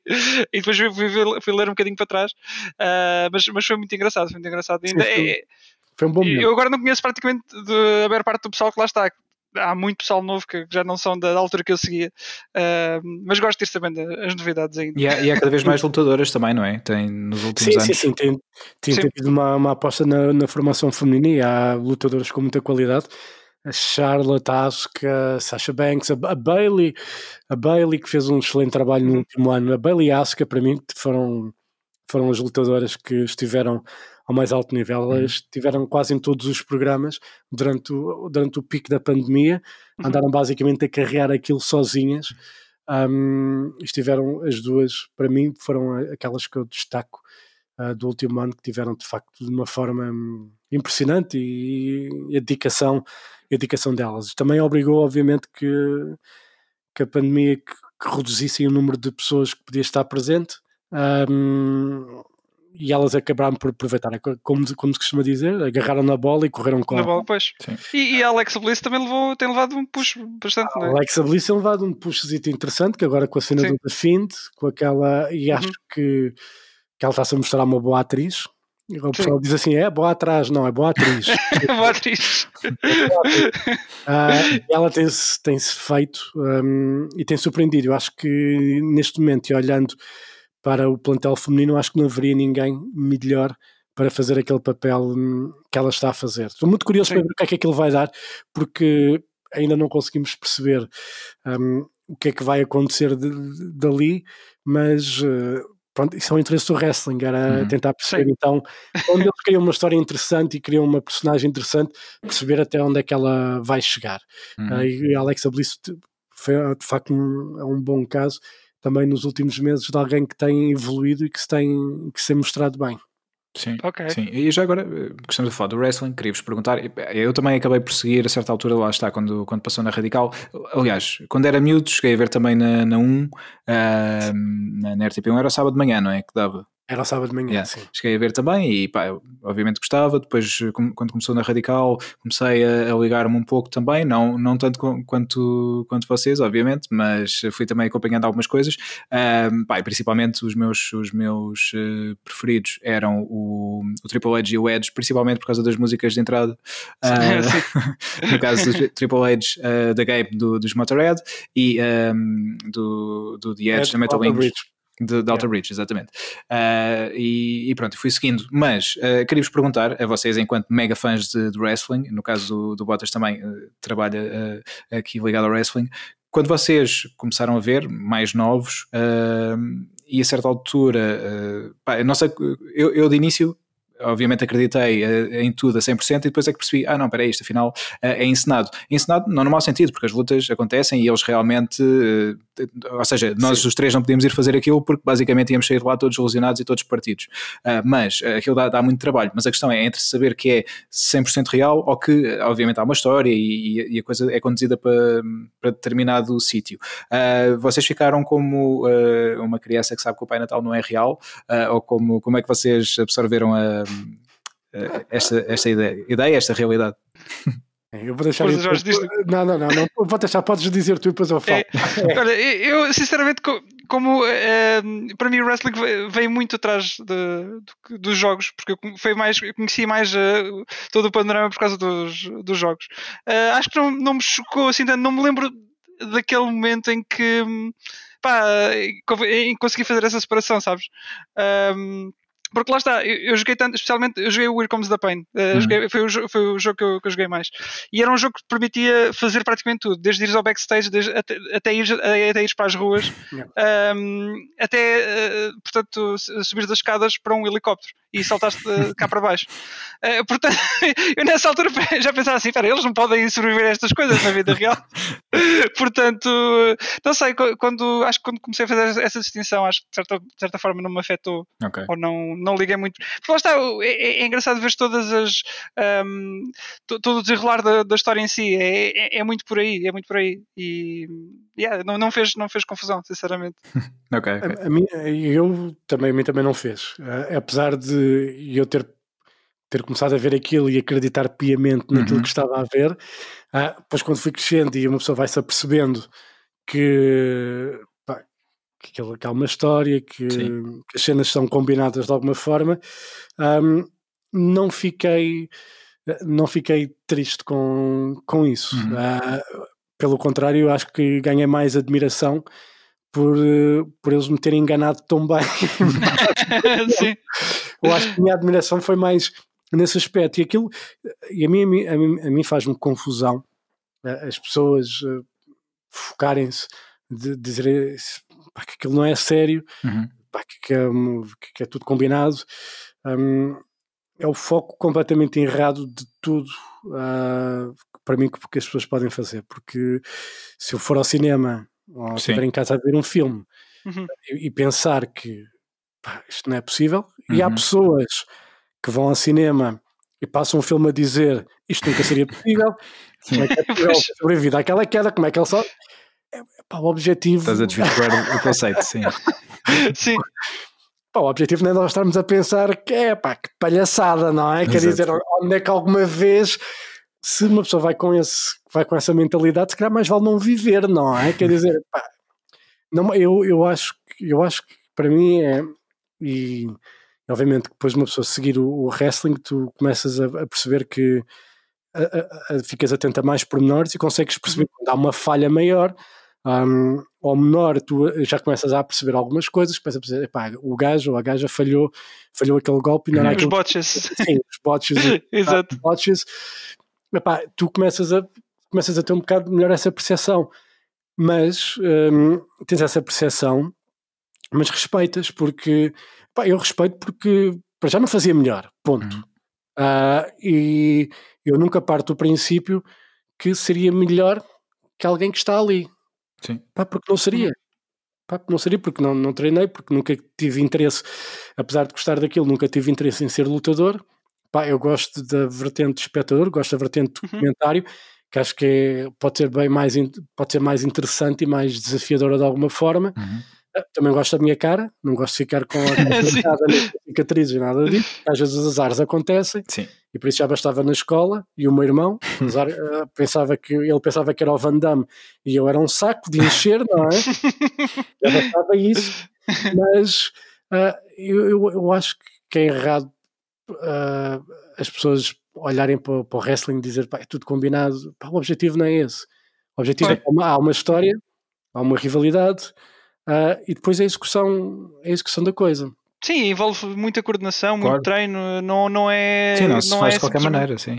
Exato, exatamente. E é assim, obviamente há sempre uns melhores do que os outros. Uhum. Por exemplo, o, uma personagem e um lutador que, que achava que era absolutamente boring e que estava farto até às orelhas era o Roman Reigns.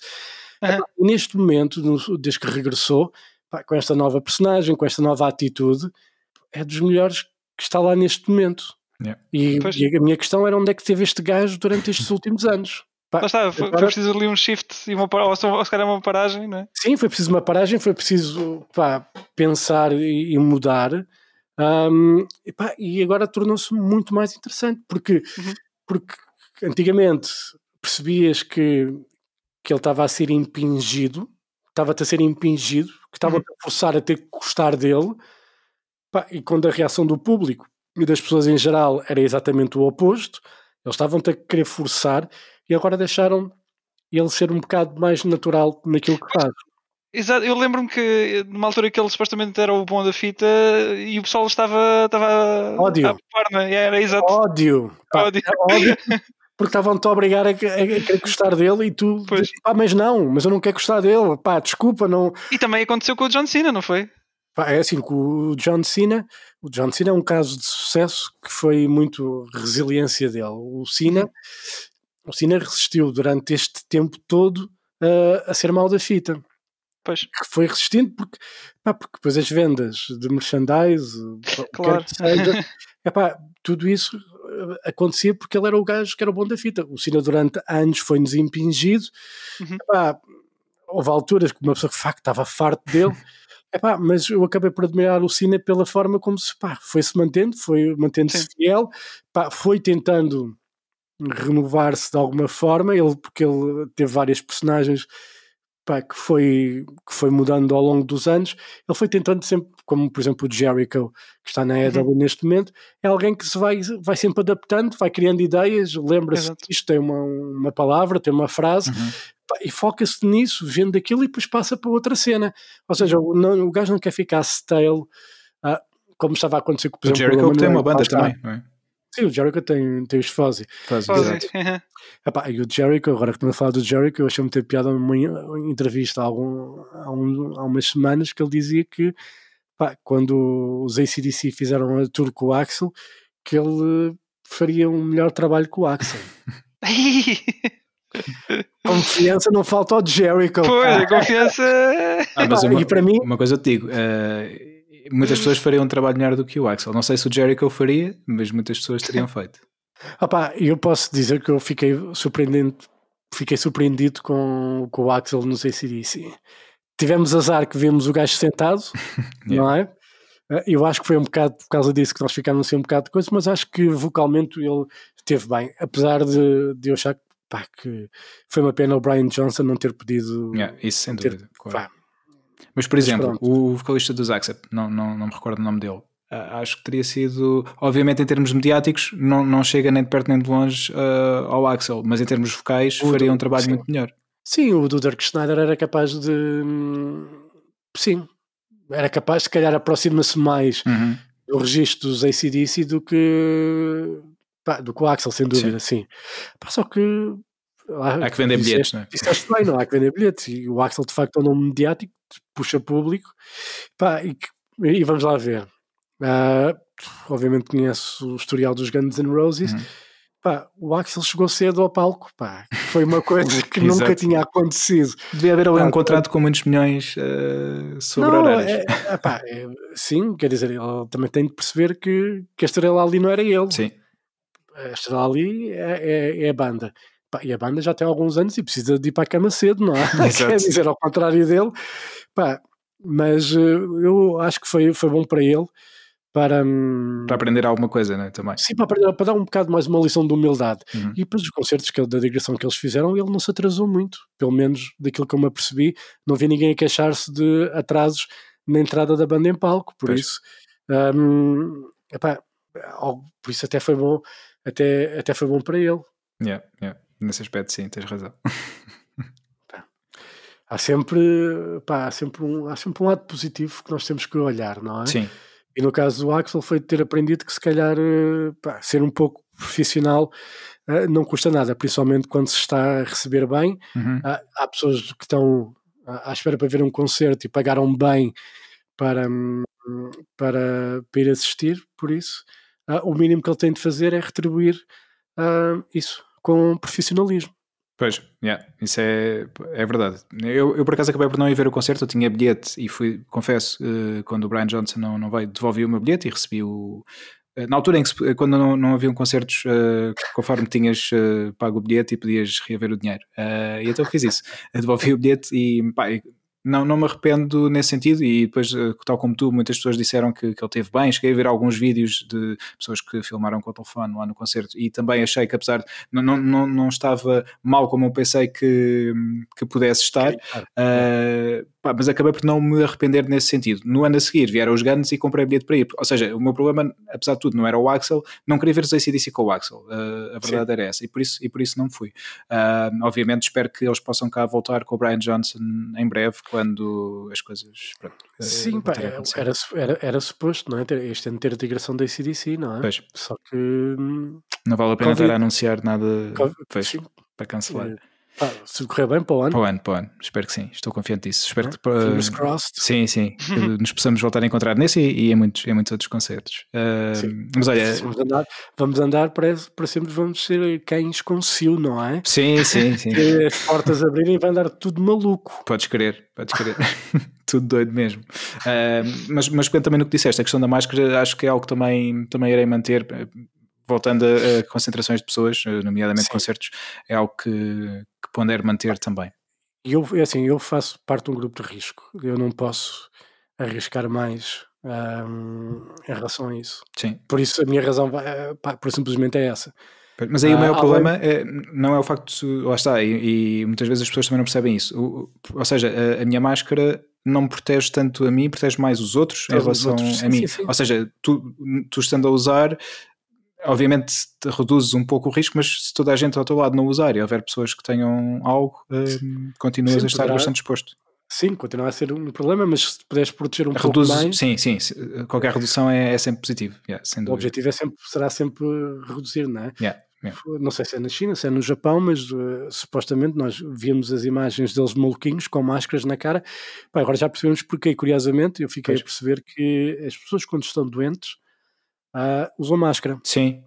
Lá. Uhum. Sim, não fazia sim, ideia, sim. não tinha noção. Eu via, eu via o pessoal com máscara, achava que eram malucos. Ou porque, uhum. pronto, era por causa da poluição, não fazia a mínima ideia disso, mas fiquei a perceber mais recentemente. É o civismo acima de tudo. Sim, que, ou seja, porque elas estavam, ou seja, com uma gripe ou quer que seja, pá, mas tinham que ir fazer a vida delas, então usavam máscara que era para basicamente proteger as outras uh, pessoas. As outras pessoas. Yeah. Exatamente. Uh, pá, espero que possamos aprender alguma coisa com isso, bem que ainda há muita gente que, que não que não aprende, mas espero que no grosso a nossa sociedade aqui no Ocidente consiga tirar eh, algumas nada com uma boa com uma boa galheta não resolva, não é? Pois, uma bolacha, caso, em Espanha seria uma bolacha. Uh, mas...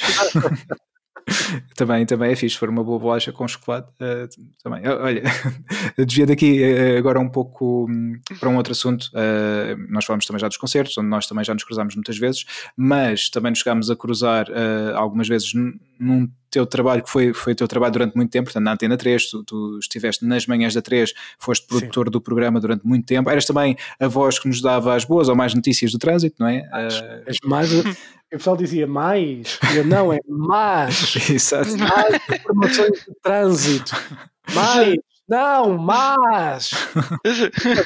Quando era, talvez já no final do, da manhã já, já eram boas. Sim, não, aquilo eu, eu fazia, foi uma coisa que aconteceu por acaso, que era basicamente eu dava a informação e depois eh, nós tínhamos uma linha verde que era para as pessoas ligarem quando fosse preciso para partilhar informações. Uh, obviamente que nunca ninguém iria partilhar boas informações de trânsito. Exato. Não faz, não faz, não faz sentido, ninguém vai telefonar a dizer. Olha, aqui na Marginal está muito bom. Ah, aqui na Marginal está ótimo, no IC19 está uma maravilha, está sempre a andar, ninguém vai fazer isso. Sim. Então eu, e foi uma coisa por acaso, que, que eu disse para más informações de trânsito podiam ligar um número. Exato. E, foi, e, e aquele início, ele dizia mais, para mais, era assim, não, não, não, mais, mesmo mais. Ou seja, quando houver um acidente, vocês ligam. Liga. Yeah. E, pá, e foi uma coisa que depois acabou por ficar também durante alguns anos. As pessoas odiavam-me, obviamente, porque eu dizia, quando havia trânsito às sete e meia da manhã, eu dizia para as pessoas: olha, tivesse saído mais cedo, não é? Exato. Obviamente ninguém gosta, de ouvir, ninguém gosta de ouvir isso logo pela manhã. Principalmente pois. quando tem uma vida que tem que levar os miúdos uhum. à escola, que tem de facto ir trabalhar e que não podem, tem que ser mesmo àquela hora, que não há outra hora para sair. Eu dizia aquilo para irritar um pouco as pessoas e às vezes era só para criar um pouco mais de interação. e, pá, e havia pessoas que levavam a sério e, e, pensavam que a minha má disposição era real. Às vezes era, mas parte das vezes não era só, era só uma personagem, lá está. Era a minha, a minha cena de wrestler que, que, estava, que tinha ali um pouco de vida na, nas manhãs da rádio. Já sabes, a primeira vez que falámos, eh, curiosamente, foi, foi atra- através da, do- de uma linha também que, que eu liguei para a rádio, não do trânsito, mas de um passatempo. que exato, na altura vocês eh, tinham que era para ganhar um Blu-ray do Spider-Man 3. Ahm, eu liguei, consegui, consegui pronto, que a minha chamada passasse, falei contigo, ah, fizeste uma pergunta à qual eu não sabia a resposta e pronto, eu não ganhei, e, mas não fiquei ressentido. Obviamente fiquei um bocadinho triste na altura, mas não fiquei de todo ressentido. Ah, mas foi a primeira Qual vez era a que pergunta? Já não? Já não me lembro. Já não me lembro. Eu também não Ah. me perguntes que eu também não faço a mínima ideia. Ah. Sabes que nós tínhamos um problema, e é- isto é uma coisa que às vezes as pessoas não têm noção, mas pá, na rádio há muitos habituês. Há Uhum. muitas pessoas que, E na televisão também. é pá, que, que, pá, que ligavam e conseguiam sempre. Pá, era sempre. Sim, é incrível. sempre, É, não sei sempre. como. Ah, pá, era inacreditável. Pá, eles já conheciam, obviamente, que se calhar começavam a ligar um minuto antes, ou quer que seja. Sim. Epá, E eu às vezes tinha que deixar o, o telefone desligado, Uhum. pá, 3 ou 4 minutos, Sim, sim. para ver se não os apanhava. Exato. Ah. E às vezes apanhava-os. Sim. Pá, era são persistentes. São. Também São apanhei muitos desses que eu também fiz as linhas telefónicas do, do curso-circuito na Serra Radical durante algum tempo e quando tínhamos passatempos, tal Eu- como tu, eu- há muitos que eram sempre os mesmos. Eu aposto, porque era ele, era e ainda é Uhum. um dos consumidores de, de passatempos, que era o Nuno André. Exato. Certamente que os de, pá, eu sei que a rádio comercial era, um- era uma constante, ele. E ainda, ainda há TV3 pouco tempo, na M80, ganhou uma box set não sei de quem, eh, ouvi e apanhei isso também. Pois, é uma cena que o gajo, a vida dele é basicamente participar em concursos de Mas rádio. a cena é, É o Lá está, o passatempo dele. Ele passa tempo dele. Mas será que isso é o trabalho dele? Ou seja, ele depois eh, consegue vender os prémios e isso é a vida dele? Ou, ou tem já uma boa base de dinheiro e faz aquilo for fun e para ter as coisas na sua mansão que ele já deve ter e tem espaço para guardar? É uma boa eu, eu às vezes cruzava-me com nos concertos e não sei o quê, pá, até que ele, eu não sei se ele, não sei se ele levou podcast, não deve ouvir, mas dizer, Ele deve ouvir a ver se há passatempos, se calhar. E ele, ele, ele basicamente começou-me a seguir no Instagram, mas depois começou-me a tagar em merdas de passatempos. Pois. Epá, eu tive que o bloquear. Yeah. Fartei-me porque não havia uma forma de eu no, no Instagram de, pá, de proibir uma pessoa de me tagar num post. Pá, não, não havia forma. Pois. E eu disse pá, comecei, tentei fazer pá, mute ou o que quer que seja, ou que raio era no Instagram, pá, e chegou uma altura que eu tive que o bloquear. Pá, Yeah. porque, desculpa lá, não, não vais ganhar prémios à minha custa, já bastou os anos na rádio Exato. andaste a ganhar os prémios, pá, agora não há de ser pelo meu nome que vais ganhar aqui. Sim. Pá, tive de bloquear. Fogo. Mas sim, eh, havia muitos, eh, como, como o Nuno André, havia outros também, mas sim, ele de facto é- era um dos papa passatempos e eu há pouco tempo, foi como disse, já há muito tempo não ouvi falar do nome dele e foi tipo, ah, ainda andas aqui a, a papar os passatempos todos. Ok. Yeah. Pá, pronto. incrível. Era insuportável e, posso dizer que as pessoas que trabalham nas outras rádios e que, tinham que, que já não o podem ouvir, Pois. podem ver à frente. É fixe ter, ouvido, ter ouvintes fiéis. Uhum. Pá, eu acho que é, que é porreiro, Pá, mas eu prefiro ter o ouvinte fiel que só me chateia de vez em quando para mandar um e-mail porque fizemos alguma asneira ou dissemos Uhum. não sei o quê. Pá, estou com um gajo que é ouvinte fiel, mas é só para ganhar merda. Sim. Pá, e depois também ouvinte fiel de tudo, ou seja, e como é que, que alguém consegue fazer? Será que ele tem várias rádios ligadas e tem uma, uma super Não, audição ele- e consegue não, filtrar ele- passatempos? Ele e a mulher fazem isso. É. Eu descobri, fiquei a saber esse esquema que era ele e a mulher que basicamente trabalham em uníssono para, para a cena dos passatempos. Ok. Ele liga de um telefone, ela liga do outro e pronto. Oh. E é isso. Well. Eh, Bem, olha, já sabes, Wilson, quando tivermos aí um passatempo, já sabemos quem é, que- quem é que nos vem ouvir de certeza. Tá bem, tá Yeah, bem. Vais ver, vais ver. Foi por isso que eu tornei-me fã de passatempos por e-mail, Uhum. porque assim que aparecia o nome dele, eu fazia logo delete. Yeah, pois. É, é justo, Pá, eu é mais do que justo, quer dizer, eh, dar a oportunidade a que outras pessoas também possam receber um prémio. O nosso, o nosso objetivo, e acho que o objetivo na rádio, agora posso falar disto à vontade porque já, já não estou lá a trabalhar, hum, e eu via a rádio, para mim era, eu queria que pessoas diferentes ganhassem, que era para dizerem aos amigos que, olha, ganhei ao ouvir a rádio, É não sei fixe, quê, exatamente. porque isso pode puxar eh, outras pessoas para ouvir a rádio. Claro. Ah, agora, ter sempre, um- sendo sempre os mesmos a participar, a ganhar, pá, já chega, não é? Pois é. Pá, hum, irrita, pá, é irritante porque pá, é um pouco falta de noção também Sim. e não ter mais nada para fazer na vida. Yeah. ficava, ficava furioso com isso. Agora começamos a falar disso, comecei a ficar Começaste mais furioso. a ficar nervoso já. Comecei a ficar nervoso. eu percebo, eu percebo, eu percebo isso. também sinto, sinto, sinto isso. Uh, olha, e também enquanto estavas na Antena 3, tivemos uh, também uma, uma, uma, breve colaboração. Cheguei a ir lá algumas vezes às manhãs da 3 falar de um ou outro videojogo. Tivemos Sim. também em exclusivo nacional para em rádio, o, não sei se, se te recordas, quando foi o The Witcher 3, um, sim, sim, o José Teixeira, que era um, foi um português, yep. ele já não está lá na, na CD Projekt Red, mas na altura estava, e foi, falámos, eh, ele teve a falar também um pouco sobre o, sobre o jogo e sobre o processo de, de desenvolvimento do jogo. Um, e... Foi uma boa entrevista, pá. Esse sim. dia, por acaso, correu. Aliás, foi, acho que foi a única vez, ou das poucas vezes, que tive alguém da rádio a mandar uma mensagem ou a dizer qualquer coisa e disse: Olha, a entrevista correu-me também, foi fixe. Boa. Foi, acho que pá, foi das poucas vezes que isso aconteceu dentro daquela rádio, porque normalmente. Uh, posso dizer isto à vontade, sem problemas nenhums, porque aquela rádio era o programa da manhã contra o resto, pois. basicamente. Ou, pronto, não interessa, mas havia, na, na altura havia muita dissidência na rádio uhum. e basicamente o resto da rádio uh, isolou-nos. Um, nós tínhamos, basicamente, éramos quase uma ilha porque ninguém suportava o programa da manhã porque achávamos que éramos a favor do, do regime. Pá, okay. que, é, que, que eles.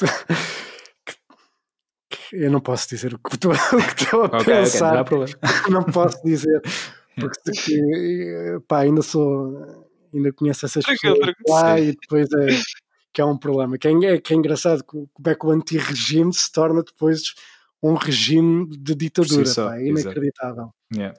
Yeah, mas, pronto, mas pelo menos tivemos aqui um ponto positivo que foi precisamente essa, essa entrevista sim, sim, do Witcher, uh, pá, que foi, foi um ótimo lançamento. Eu ainda tive com o José também na ação do lançamento mesmo do jogo na FNAC do Colombo e depois foi no mesmo dia em que, em que ele foi à rádio. Depois uh, tive também com ele no curso-circuito na, na SIC Radical também para uma entrevista e apresentação do jogo. Pá, e o José é, é muito simpático e foi ótimo termos alguém português que nos pudesse falar de, desse grande lançamento que, que, foi, que foi o The Witcher 3. Ele ainda está ligado aos jogos? Ou... Uh, sim, a última vez que falei com ele, ele tinha saído da CD Projekt Red para criar uma, uma produtora dele, independente, com alguns colegas, uh, mas entretanto já há uns meses que, que não falo com ele. Uh, aliás, tenho, tenho que voltar a falar com ele para, para trazer aqui também para, para uma conversa, um dia destes com, connosco. mas oh. sim, a última vez que falei com ele continuava ligado, mas já numa, numa editora mais pequenina. Ok. Yeah. Olha, então? e hum, obviamente nós tivemos então aqui este, uh, este teu percurso e ouvir a tua voz tanto tempo na Antena 3, mas a certa altura, em 2015, não foi? Uh, deixaste, deixaste a Antena 3, mantiveste na RTP, mas foste para outro projeto. Sim, para o RTP Arena. Uhum. Foi em 2015? Eu acho que foi 15, se, não me... se calhar foi 16. Não, é, é capaz de 15, 16. Foi por aí. Sim, sim. O, tempo, tempo passou, passa rápido. Pá. Yeah. ah, pá, sim, e, e pá, isso aconteceu por aquilo que eu estava a dizer há pouco. Ah, basicamente vem nessa sequência. Foi porque a rádio tornou-se insuportável, basicamente. Felizmente, uh, na RTP surgiu, estava, surgiu nessa altura uh, a RTP Arena. Uh, e basicamente eu não pensei duas vezes assim que, que havia essa possibilidade. Sim. Um, e fugi logo. fugi logo. O Daniel, uh, que ainda é o responsável, obviamente, pelo projeto da RTP Arena, uh, estava sozinho, precisava de, pá, precisava de alguém para ajudá-lo no, no, lançamento do, do projeto. Ele já tinha aquilo, já tinha aquilo basicamente estruturado, precisava era de, de facto de alguém para o ajudar, e foi esse basicamente o meu papel durante dois, três anos, uh, mais ou menos. Uhum. Três anos, que ajudei um, basicamente a lançar. Agora o projeto cresceu de uma forma que pá, temos realmente pessoas que, que estão de, dentro desse universo com muito mais um, com muito mais conhecimento para trabalhar o projeto e eu basicamente estou uh, à parte do projeto, ou seja, uhum. continuo a colaborar quando é preciso, uh, vou ajudando quando, quando é preciso, vou fazendo a fotografia quando, quando há eventos, uhum lá está, quando havia eventos, pois, agora já não há nada.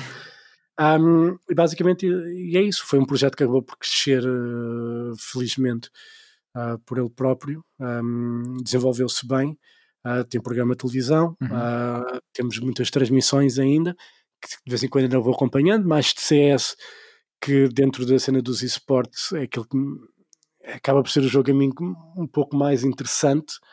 Um, pá, eu vi a League of Legends ao início, até achava aquilo, achava aquilo engraçado porque tem uma componente tática interessante, pá, mas tipo, ao fim de algumas horas uh, eu percebi que aquilo não era propriamente o meu tipo de jogo. Uh, o CS, como é mais instantâneo de alguma forma, não é? É mais direto. Uhum.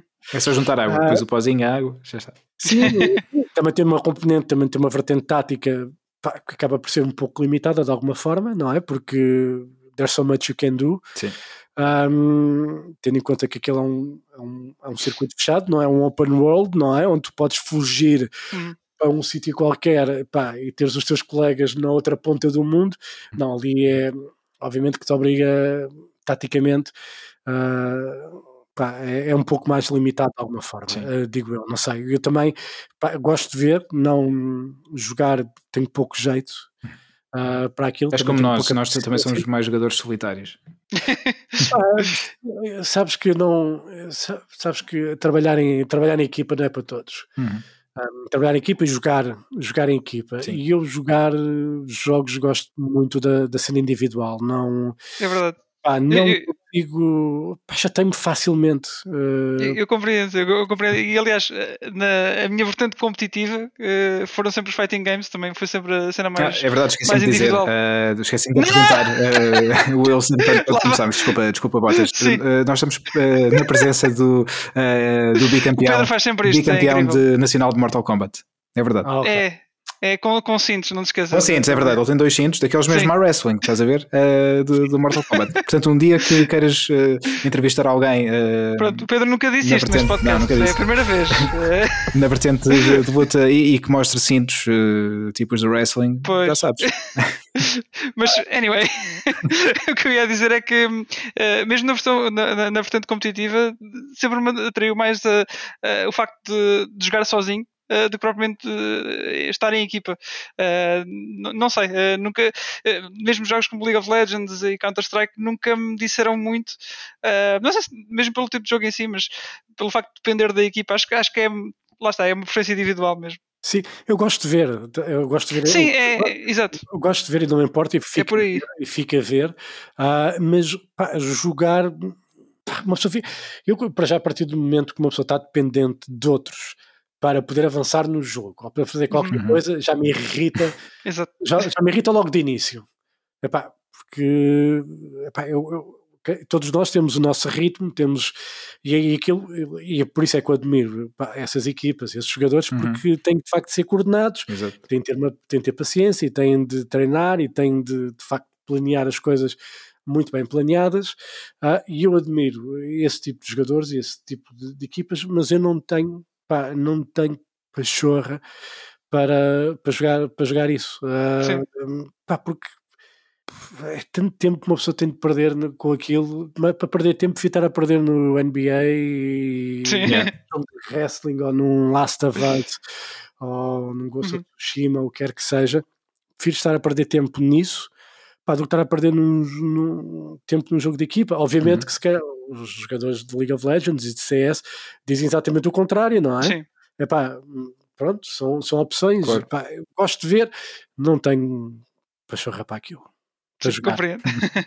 yeah, yeah. Olha, e, mas para além, para além de, aqui de, do Arena, do multimédia, continuas uh, sempre com, com, a tua, uma das tuas atividades mais antigas, não é? que é o jornalismo de música e, e também as fotos que, que, que tiras uh, no, nos concertos. É, é, 21 é anos. 21 anos já? 21 anos dessa merda. Temos.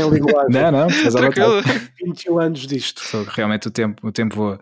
E, pá, e, e acima de tudo, uh, não sei, eu acho isto, mas tu também, obviamente, poderás uh, agora dizer se é isso ou não. Eu acho que, isto, apesar de tudo o que tens feito, uh, da tua versatilidade, isto é o que te aquece mais o coração, não é? Uh, o jornalismo musical, a fotografia de concertos. Sim, sim, sim. sim. Deixa-me só fazer-te uma correção. Eu não, eu, eu, não uso a palavra jornalismo. Okay.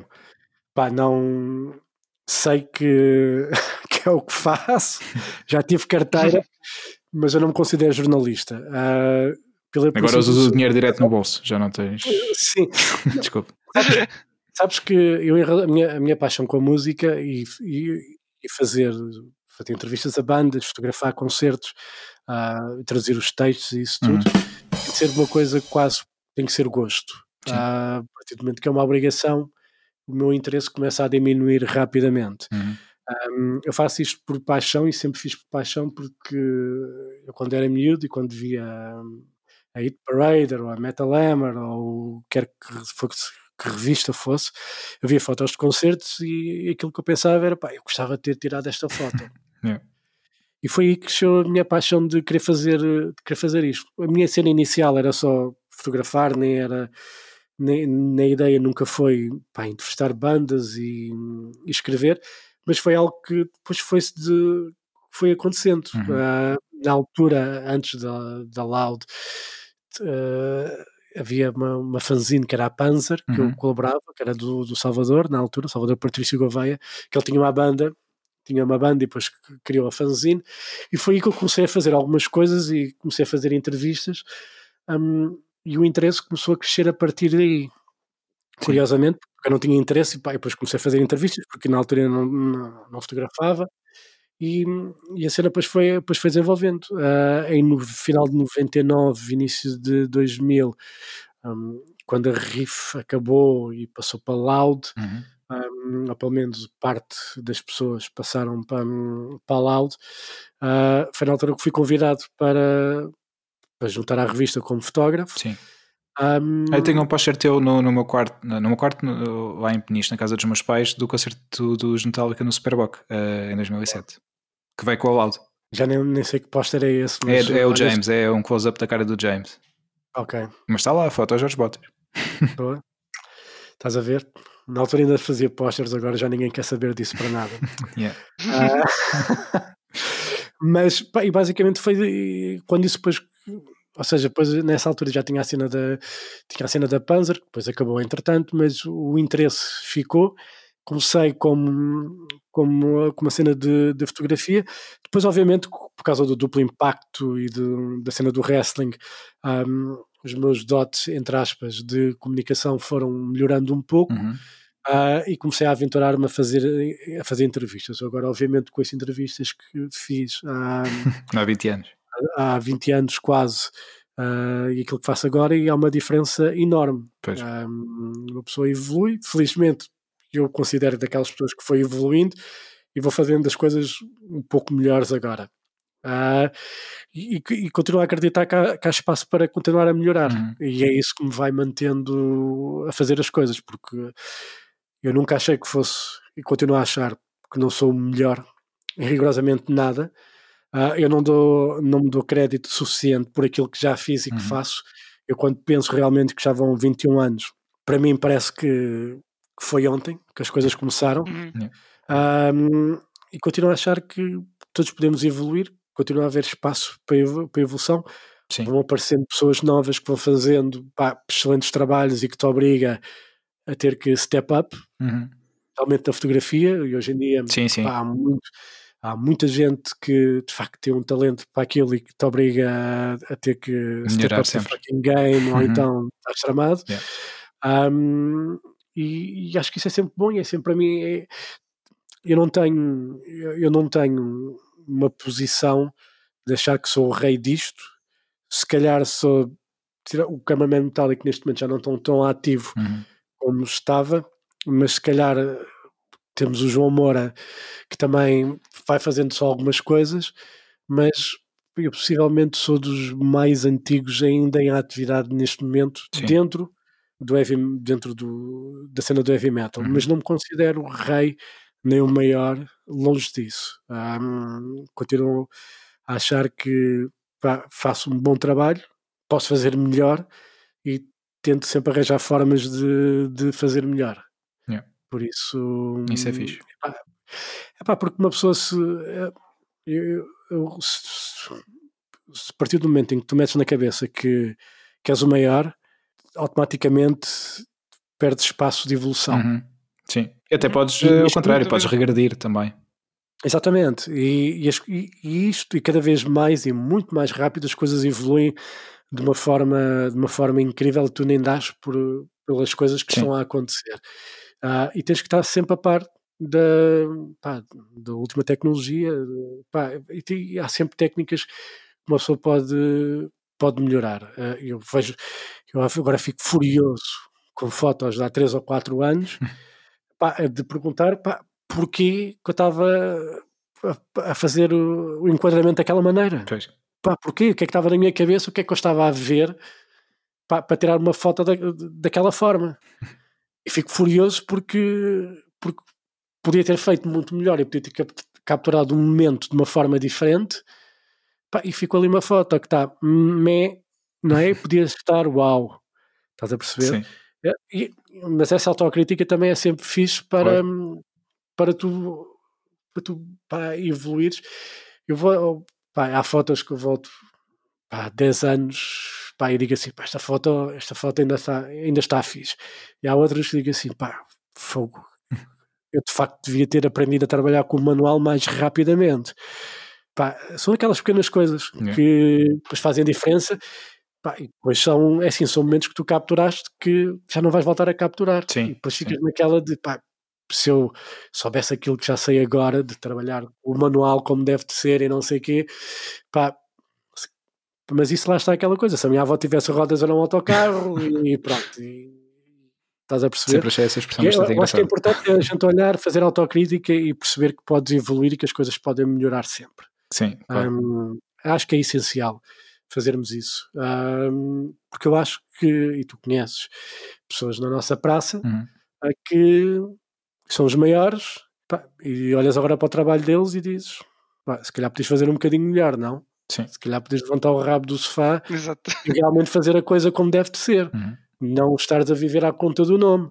Exato. Pá, que é uma coisa a mim que me chateia, e tu sabes quem é que eu estou a falar, mas não vamos falar né, no nome da pessoa, porque, porque é uma pessoa que tem pá, uma capacidade tremenda, uhum. que tem pá, um historial incrível e que podia fazer uma série de coisas e que não faz rigorosamente nada. E, Portanto, pronto, olha, uh... e, aqui também sobre, sobre este assunto que estávamos a falar, sobre, sobre o teu trabalho enquanto.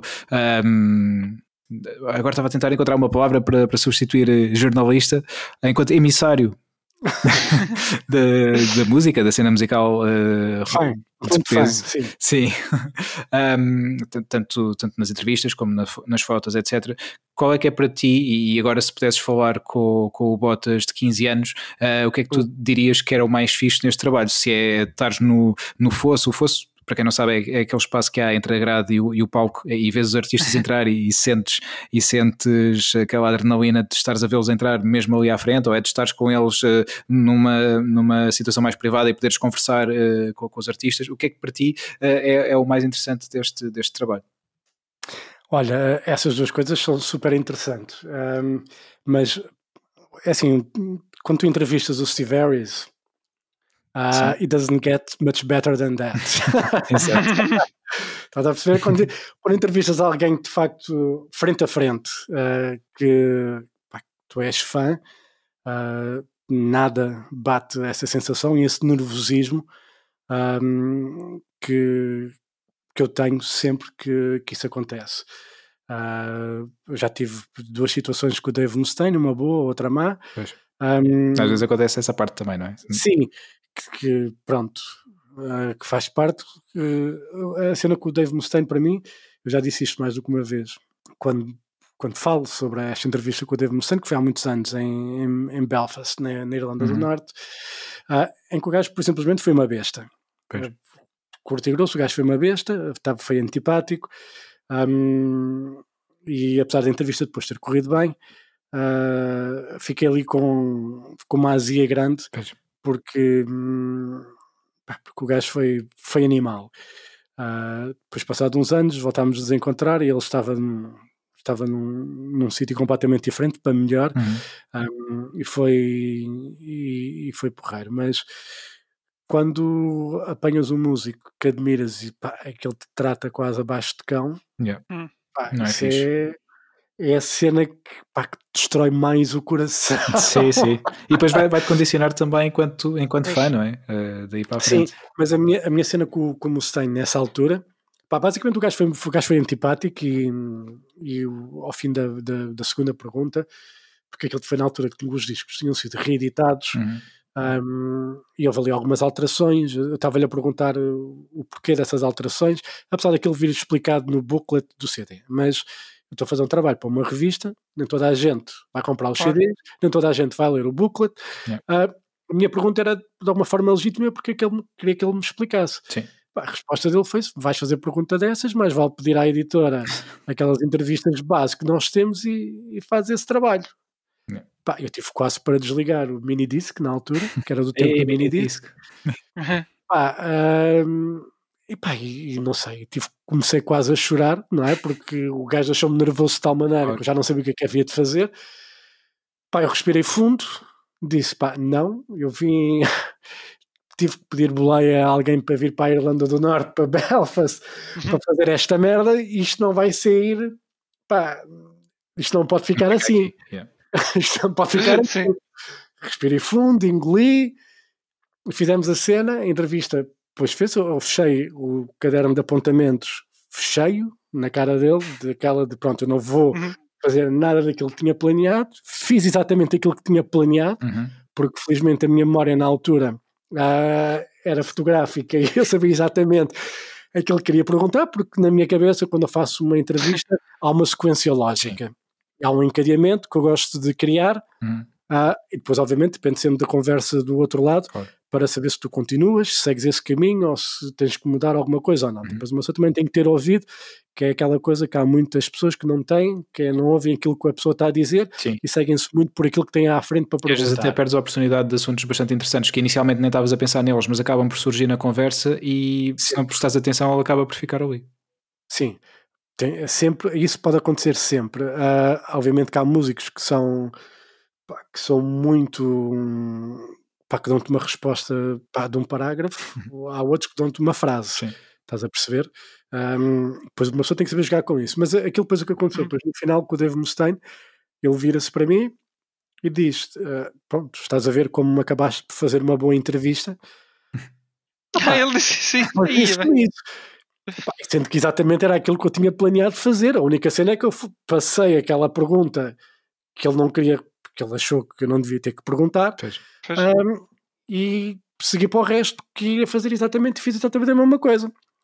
Epá, eu virei, quando o gajo me diz aquilo, epá, eu virei para o gajo assim: olha, tu tens noção que eu vim aqui, não, não, sou, não estou aqui como jornalista, estou como fã, ah, que a editora não quer saber de vocês para nada.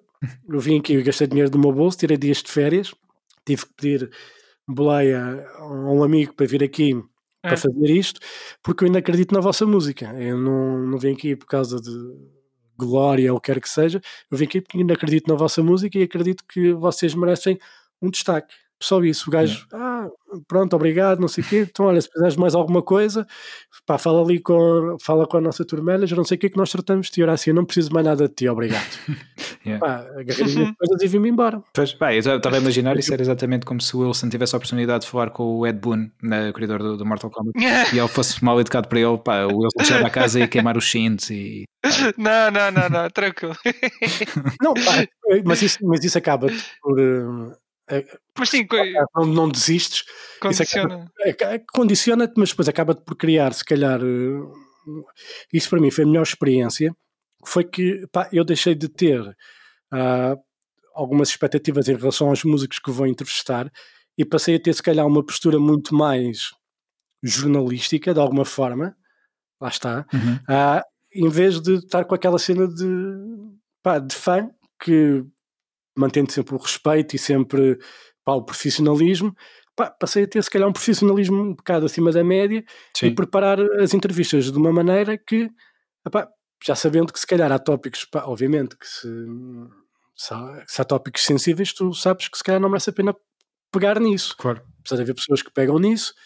ah, e, e, sentires um pouco o ambiente e, e perceber como as coisas estão para poderes ahm, fazer as coisas como deve de ser. Eu fiquei, foi, pá, foi uma má experiência, mas foi uma boa experiência ao mesmo tempo ah, para mim, Pois. porque obrigou-me a ter que step up the game Uhum. ahm, e a ter que pá, preparar as coisas de uma maneira em que pá, se Está preparado gajo- para tudo.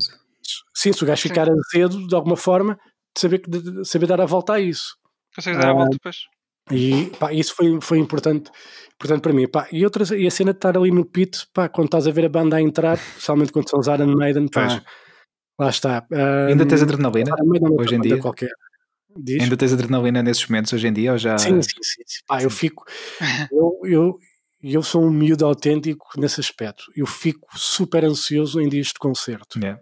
Eu não consigo mesmo para almoçar e não sei o que, é sempre uma refeição muito mais leve. Sim, sim. Não consigo comer nada durante pá, ali 3 ou 4 horas antes do concerto. Uhum. Eu não uhum. consigo comer pá, porque estou ansioso, ansioso e estou yeah. ali, com a, pá, com, ali com a adrenalina toda pá, à espera do momento. Às vezes uma pessoa espera um pouco mais tempo daquilo que tem de ser.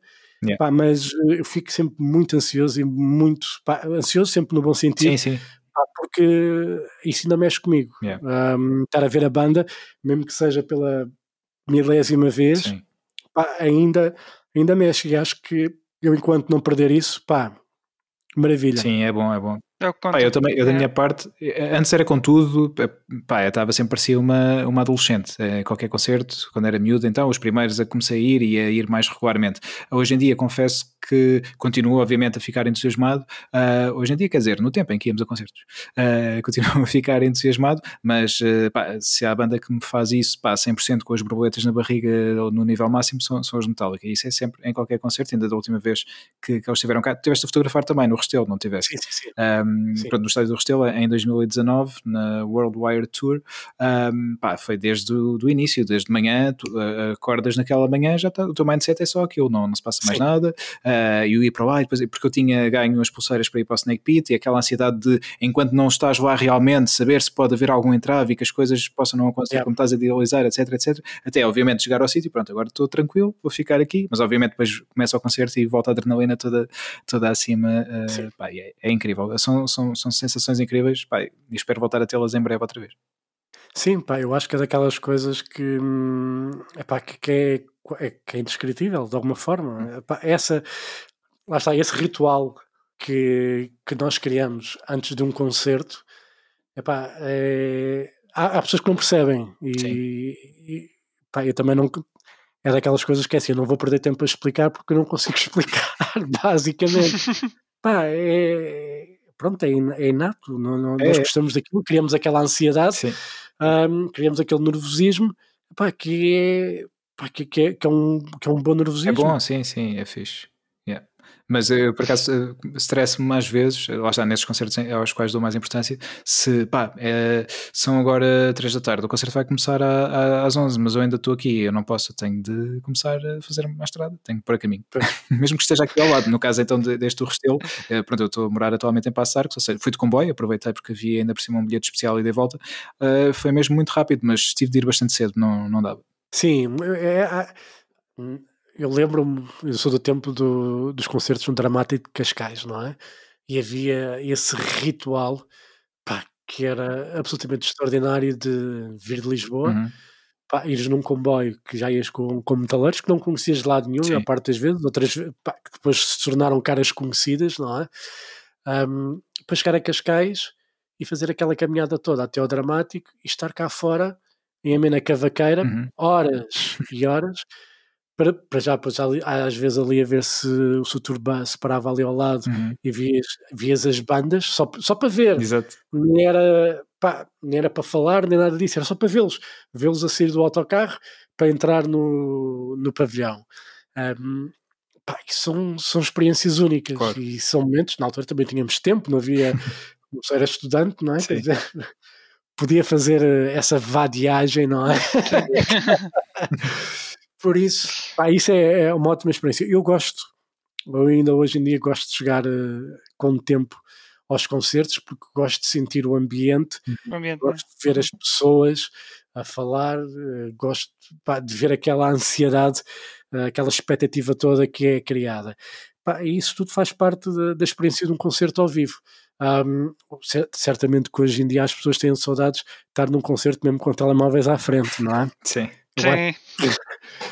Pá, tenho mesmo. Espero que, que, volte, volte em breve e que possa ir a, a concertos e festivais e uhum. tudo isso e que nos possamos voltar a encontrar, a ver música ao vivo e beber majolas. Olha, Sim. malta, ia só, isto agora para, para, para fechar já, uh, ia, ia só fazer uma última pergunta. Uh, Jorge, há algum uh, jogo, CD, alguma coisa que esteja assim ansioso para este ano? algum filme, alguma série, qualquer coisa assim? Só mesmo para fecharmos o episódio. Eu, séries, pá, eu estou sempre à espera que venha qualquer coisa do Game of Thrones. Ah, Agora, sim, é complicado, sim, mas. Ah, Talvez o livro. Não, há a prequela, o livro. O ah, livro. sim. O, o, o, livro de George Martin eu já, já caguei. Eu acho que já. acho que ele também. Acho que ele também, não é? acho que ele próprio já não. Ah, quando acabar, acabou. Se ainda for vivo, logo se. Sim. Uh, eu, por acaso, entrevistei o George, o George R. R. Martin uma vez. Pai, foi super simpático ele, curiosamente. Uh, mas Pá, eu estou curioso para ver a segunda temporada do The Witcher. Não sei quando é uhum. é que. Eu gostei da primeira, apesar daquele dragão ser um bocado de fatela. uh, eu acho que a temporada em si.